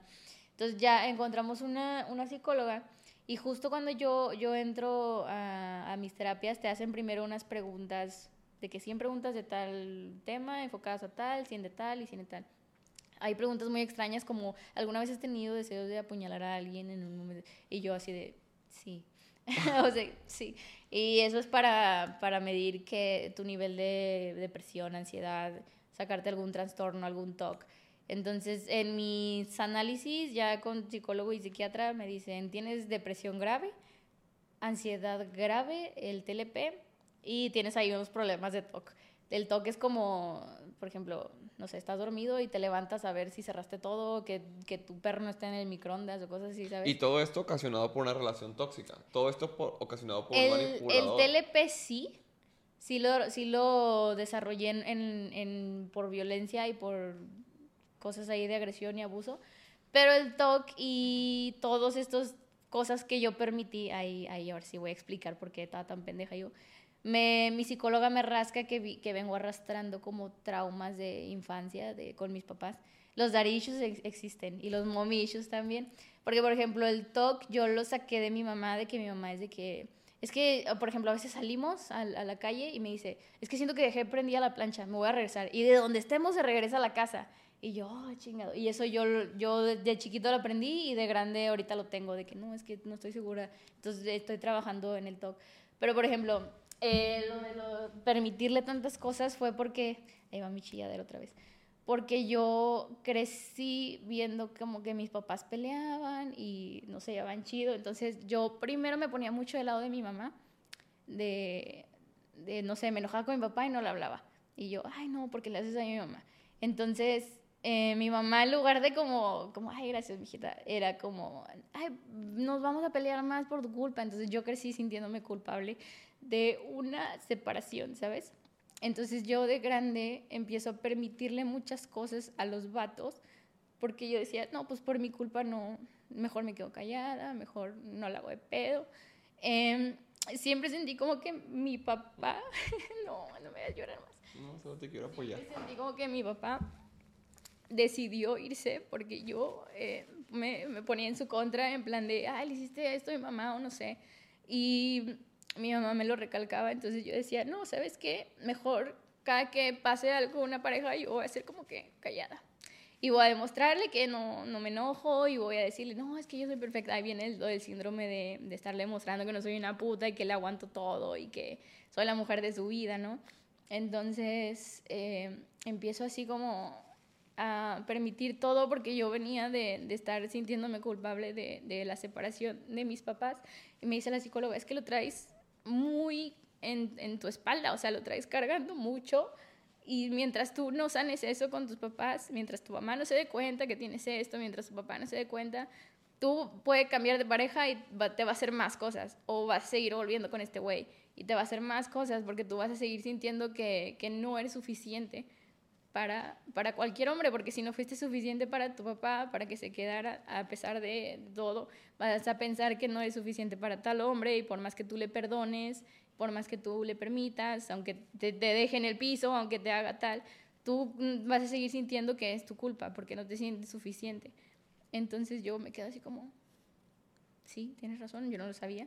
A lo mejor y no lo pensaba, porque de saberlo, ya cuando me lo explicó, dije, pues tiene mucho sentido. Sí, lo tienes en el inconsciente y te lo sacan porque los psicólogos saben cómo rascarle.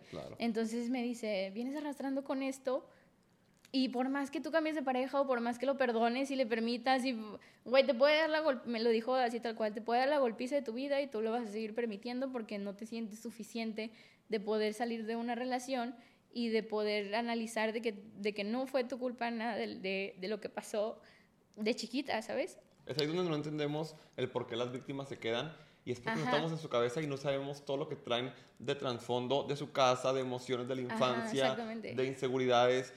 Hasta que vas a terapia, lo trabajas, te desmenuzan todo lo que pasa en tu cabeza y te dicen, tú permites esto por esto, tú reaccionas así por esto o tú tiendes a hacer estas cosas por esto que traes acá adentro. Por favor, vayan a terapia. Sí, sí, porque yo también decía, ay, pues es que nada más. ¿Qué me van a decir? No sé decir que no, no sé, o, simplemente tengo dependencia emocional a, las parejas. Y no, o sea, no era dependencia emocional, no era nada de, de lo que yo me autodiagnosticaba, ¿no? era un montón de cosas que venía arrastrando de, con mis papás, y puede ser con quien sea, con tus papás, con un ex esposo, lo que sea. Y si no lo atiendes desde la raíz, eh, nunca vas a avanzar. por más que tú digas, ah, ya estoy muy bien. Por ejemplo, yo en el lapso en el que me sentí bien, yo dije, ya, fue una mala experiencia con una pareja y ya estoy muy bien. Y volví a caer, lo volví a perdonar porque no tenía, porque no estaba atendiendo el problema desde la raíz. Entonces ya me dice mi psicóloga, ¿sabes qué? Necesito sesiones con tus papás. Los mete y les dice, su hija está así, así, así, por su culpa. Y mi mamá atacada, de que, ¿cómo? Y mi papá, ¿por qué va a necesitar terapia y por qué va a estar triste si siempre ha tenido todo? Ha estado en las mejores escuelas, ha tenido las mejores oportunidades. Y, y la psicóloga, sí, pero tiene las peores experiencias de pareja porque ella está buscando eh, su aprobación en, en hombres. Y papá así mi mamá, de que yo, o sea, yo por qué, y de que no, pues usted desarrolló un TOC, usted aprendió a perdonarle culeradas a, los hombres, y por ejemplo, porque mi mamá se llevaba muy bien con mi papá después de lo que pasó, y yo como, mm, pues se puede, ¿no? O sea, no pasa nada, son seres humanos. Porque mi mamá me recalcaba mucho que es que a mí me hizo una tu papá y a la primera lo corrí. Y yo sí, pero tú creciste con un papá muy bueno, ¿sabes? O sea, tú creciste con no dependiente de perdonarle cosas a un hombre porque mi abuelo, su papá, es muy, muy lindo y ella a lo mejor tiene conscientemente lo que, lo que quiere de un hombre y que si mi papá le hizo algo, pues a la primera va. Pero yo no crecí así, yo crecí en un ambiente pues muy diferente. Entonces, em, mi mamá ya entiende más eso, le entiende más lo que es la ansiedad, la depresión, que lo que era no, no pararme de la cama, estar llorando y era como que, ah, ok ella solita empieza a poner de su parte, me dice, ay, se, se metió a YouTube, ¿cómo calmar un ataque de ansiedad? Ah. Y ya me decía, mira, acuéstate sí, haz esto, y me compraba medicinas y así. Entonces es importante los papás en un proceso de depresión o de lo que sea en sus hijos. de apoyo. Sí, porque si todo el tiempo estás como que es que ya quiero que estés, que estés feliz, pues jamás, o sea, tienes que como que acompañar a tu persona, hija, hermana, lo que sea, en su, en su proceso de sanación y no ser un cadillo más, porque, o sea, suficiente por algo está en depresión, entonces suficiente está cargando ya con una cosa como para que tú vayas y lo culpes de estarse sintiendo mal, estarse sintiendo mal. Entonces, así fui como yo empecé a salir, cuento mi historia en TikTok, de ahí vienen más cosas. Salgo y porque antes no me sentía apoyada por lo que tú quieras, por la sociedad, el movimiento feminista, porque resultaba que todas las mujeres, estas mis amigas con las que se había involucrado este güey, todo lo que me decían cuernuda y así, todas eran muy, sí, feminismo, y yo, yo lo metía en lo mismo, o sea, ahorita ya tengo la conciencia de que el feminismo no es, no es medir qué tan culera o no eres como mujer, sino va más enfocado a otra cosa. Entonces yo en ese tiempo decía, no, el feminismo no vale verga. Entonces yo, yo decía, ¿cómo voy a salir a contar mi historia después de, de haberle tirado tanta caca al feminismo, al movimiento. y decir que no creo en la sororidad y decir sin fin de cosas, ¿no? Entonces un día me despierto porque me habían llegado rumores de que este güey, después de que yo lo termino y empiezo a sonar y todo, este güey le decía a todo el mundo, no, es que ya me y yo cortamos porque está bien loca, la neta, y bien celosa, y yo digo que hasta me hacía brujería porque yo no podía eh, dejar de hablar con ella, pero ella no me contó, o sea, no, le decía bastantes cosas a la gente, entonces un día me levanto y me dicen algo y me encabrono y que pongo mi telefonito ahí y empiezo, tas, tas, tas, el resumen de aquí, ahí lo puse. Ahí está en TikTok. Ajá, ahí está en TikTok. Eh, eso fue hace como un mes. Entonces, cuento mi historia y de volada brinca la novia de este güey a hacer su baile tirirín, y a Ah, sí. poner como cuando te crees todo lo que ves en TikTok. Porque obviamente fueron y lo hatearon y a ella le dijeron como amiga, sale ahí, cosas, ese tipo de cosas. Entonces empiezan a hacer TikToks como burlándose de que yo conté toda mi experiencia. Y yo, mm, bueno, no voy a decir nada. De hecho, Advertida estás. de hecho, ni siquiera dije su nombre, porque pues dije, no, o sea, él se salió a defender solo. Yo no dije su nombre, yo dije, un exnovio, he tenido tres, háganse bolas. Y él salió a defenderse.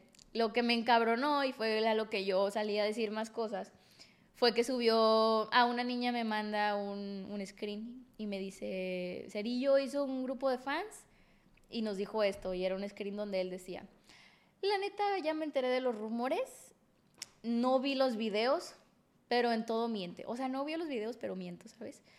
Y yo me encabrono, y de que no, yo espero que no se crean esas mentiras y que no sé qué, y yo me encabrono y salgo y hasta lo etiqueté y le dije, ni queda que te estés defendiendo por esto y por esto, y recuerda que tienes esto y el otro, porque eh, muñequita de carne y hueso, ¿te acuerdas de ella? Ay, las teníamos olvidada, muñequita. Muñequita de carne y hueso. Eh, cuando yo terminé, una de las veces que terminé con él, ellos se frecuentaban y eran como fuck buddies, ¿sabes? Eh, y yo me quedo como, ok, está bien, o sea, X. Y pues ya te vale madre. Ajá, sí. Eh, pero tiempo después ah, me entero, bueno, ella me habla y me dice, pues, ¿sabes qué? Este güey abusó de mí y pasó esto y esto y esto. Eh, me siento muy mal contigo, te quiero pedir una disculpa porque eh, yo estuve con él cuando estaba contigo y no pensé en ti, y la neta sí me porté culera. Y siento que esto que me pasó es mi culpa por, por, haber portado, por haberme portado así contigo. Y yo, no, No, o no sea, es tu no, culpa. no. Y me dice, quiero que sepas, como que ella pensaba que yo todavía andaba con él. Me dice, quiero que sepas que lo voy a denunciar, eh, que estés enterada. Y yo, adelante. O sea, si él te hizo algo malo, adelante. Y Ah, le dio, como que eh, yo soy muy corazón de pollo y yo la neta nunca dije su nombre porque yo sabía que iba a afectar en su trabajo al el ser figura pública. Entonces yo dije, ay, no voy a decir su nombre, nomás quiero sacarme esto de, del pecho, ¿sabes? Ella sí dijo su nombre, ella pues dijo todo, casi casi yo creo que su dirección. Entonces eh, le digo, "Pues, adelante, o sea, si él hizo algo malo, yo no voy a defenderlo, por más que ahorita esté en, en mi proceso de sanación y que no entienda muchas cosas, pues tú, tú dale tu denuncia. Claro. Entonces ella también tiene corazón de pollo, va y habla con él y le dice, ¿sabes qué? O te vas al bote o tomas una terapia buena con el terapeuta que yo decida, era mujer la terapeuta, con la terapeuta que yo decida y tiene que ser una terapia muy fuerte porque tienes un pedo y, que, y queremos que sepas tú y todas las mujeres a las que has acosado y tal y tal y tal, que tienes un pedo muy cabrón y ¿qué prefiero yo? ¿Que te vayas al bote o que dejes de lastimar gente? Entonces el vato obviamente elige la terapia. Va como a cuatro terapias y deja de ir y a ella, a ella le seguía hablando. O sea, todavía después de lo que le hizo le seguía mandando mensajes de ¿por qué ya no me hablas? Y que no sé qué. Entonces fue así como muy choqueante para las dos, porque también yo empecé a decir, güey, pues, ¿con qué tipo de persona estuve estos años, sabes? O sea, no nada más me hizo daño a mí como pareja, sino también andaba a ella y a quién sabe cuántas más personas, porque me enteré de muchas cosas cuando yo salí a hablar de niñas que cuando tenían no sé cuántos años, o sea, menores, era como, para mí, ¿qué pedo, güey? O sea, esto ya es algo muy fuerte. Entonces, eh, ella como que le cagaba mucho que él tomara una actitud de, ay, aquí sigo, somos amigos, y llegaba a Si eventos. quisiera como si nada, pues. Sí, en un, en un evento que nos tocó juntas a ella y yo, él llegó y hola, y así como si nada, queriendo entrar ahí con nosotras y llevaba a su novia. Yo digo, güey, el respeto de, de- O sea, yo sé que eres una persona sin valores, pero mínimo me espero que evoluciones un poco y que ahora respetes a ella, ¿no? Y no, ahí la traía paseándola enfrente de nosotras. Y ella decide hablar, eh, contó su historia y con nombres y todo. Entonces este güey se molesta y me habla, un día me habla su mamá por teléfono y me suena y yo, bueno, o sea, yo me hice la que no sabía quién era y yo, hola, y yo, ¿quién habla? Ay, ¿a poco ya no te acuerdas de tu tía fulana? Tu tía la encendedora y yo, y yo, ay, sí, tía, ¿qué onda? Y en eso Karen Torres y La Ana- más, Karen la más. la más Karen Torres y Ana Cris de volada sacan sus teléfonos así. Y las dos grave y grave porque pues yo tenía el mío en llamada. Y las dos ahí grabando, capturando toda evidencia. y me dice, oye, pues quería hablar contigo, dime qué está pasando. Y yo, pues de qué? Ah, me dice, pues ya, ya vi los videos y todo lo que estás publicando. Y yo, pues sí, tía, ya yo lo quería sacar, ya era momento. Este, a lo mejor no sabías muchas cosas, lo siento que te enteraras. Me dice, pues no se me hace justo, hija. No se me hace justo que salgas a decir todo esto, porque tú, eh, ¿dónde está el cariño y el respeto que se te tuvo? Y yo, ¿cuál? ¿Cuál? ¿Cuál? ¿Cuál, cuál respeto? Sí, o sea, yo decir, qué chida la señora, Sí. dije, que, que con quién estoy hablando. Entonces empieza a decirme, ah, porque yo le digo, mire señora, eh, me hablaron exnovias de, de este personaje, ex compañeros de escuela, y ya me dijeron que desde hace mucho tiempo él tenía sus actitudes así como lo que pasó. Sí, esto viene ya de, de antes. Claro, ajá, todo, todo lo que pase con uno y con el otro viene de hace mucho. Entonces me, les digo, ya hay varias personas que me dijeron que tiene este tipo de comportamientos y me dice, ay hija, pues claro que van a salir porque ya saliste tú primero. Y yo, Ay, señora, vaya terapia, vaya a qué checar. bueno. Y yo me, eh, y todos así, o sea, porque estaba Ana Karen, Chris, yo y otros amigos ahí, y todos así como, ¿qué pedo? Ay, Me- Ya, desvergué el set, perdón. Este, luego me, me sigue diciendo, ay hija, es que se me hace que, que lo que estás haciendo ya no es respeto. O sea, ya no estás respetando Ay. la relación que tuviste con, con mi hijo. Y yo, pero es que él nunca me respetó a mí. Y me dice, pues porque tú lo permitiste, hija. Y yo así de... Ahí te das "Ah, cuenta que todo viene desde casa. Claro. Y que baja Mister bien encabronada. La mamá la más. dame el teléfono y se lo doy. Su hijo hizo esto y esto y esto y usted lo está defendiendo y que no sé qué. Sí, pero ella lo permitió y no se me hace justo que esté saliendo a hablar ahorita y todo lo están amenazando. Ah, porque según lo amenazaron, ¿no? De que los fans ahí seguidores de, ay, pendejo. Y yo le dije, es que a mí en su tiempo sus fans también me llegaron a mandar amenazas y no, no me friqué, no, no me ataqué. Y ella, ay, sí, pero las tuyas eran puro show, o sea, las tuyas eran de fans. Y yo veía los comentarios que ponían al, al hate de él y era lo mismo, era de, ay, ojalá, ojalá le pase lo mismo a su hermana y que no sé qué. Pues comentarios como quiera Sí. así pendejos. Pero decía, no, es que lo tuyo era puro show y lo de él ya, ya me preocupé y yo, señora. Y dándome a entender que todo lo que pasó era mi culpa y, y fue como, güey, qué pedo que la, Ay. que la mamá y la novia están ahí de su lado. Pues hay gente que no se da cuenta. Ujú. ¿Qué, para cerrar estas dos horas de chisme que me encanta, ¿Qué? sí, Lid, ¿qué le dirías a alguien que pueda estar pasando lo que tú pasaste? Yo creo que... Primero que entra a terapia, sí. Pero es, es importante no culparse porque yo siempre era como que es que yo soy una pendeja y es que yo nunca voy a poder salir de aquí. No. O sea, eh, entiende que estás pasando por un proceso difícil, eh, por una manipulación. No sé si, eh, si te refieras a agresión, manipulación, pero sea cual sea el caso, porque en mi caso se juntaron muchas cosas. Pero si nada más tienes una de estas, eh, sigue siendo muy difícil, sigue siendo, sigues teniendo la misma gravedad que yo tuve. Entonces, una, no te culpes porque sé que te vas a sentir culpable por lo que sea, por muchas cosas, porque una víctima siempre se siente culpable de, de lo que le hacen. No te culpes, pero sí, yo sí recomiendo entrar a terapia, porque ahí, ahí te dicen cuál es tu problema, ¿sabes? O sea, tú sola nunca, la vas a, nunca lo vas a, a detectar, a lo mejor lo tienes en el subconsciente, como me dices, pero si no te lo dicen directamente y no atiendes el problema desde la raíz, nunca vas a salir de ahí o a lo mejor sales un ratito y vuelves a recaer al año, a los dos años. Entonces yo recomendaría, una, perderle el miedo a, entrar a terapia y hablar y a reconocer que estás mal, que estás herida. Ir a terapia, atenderte. Y si tú quieres salir y contar tu historia, cuéntala. O sea, no te quedes callada que porque el otro se va a atacar, que porque el otro se va a sentir mal o que van a decir.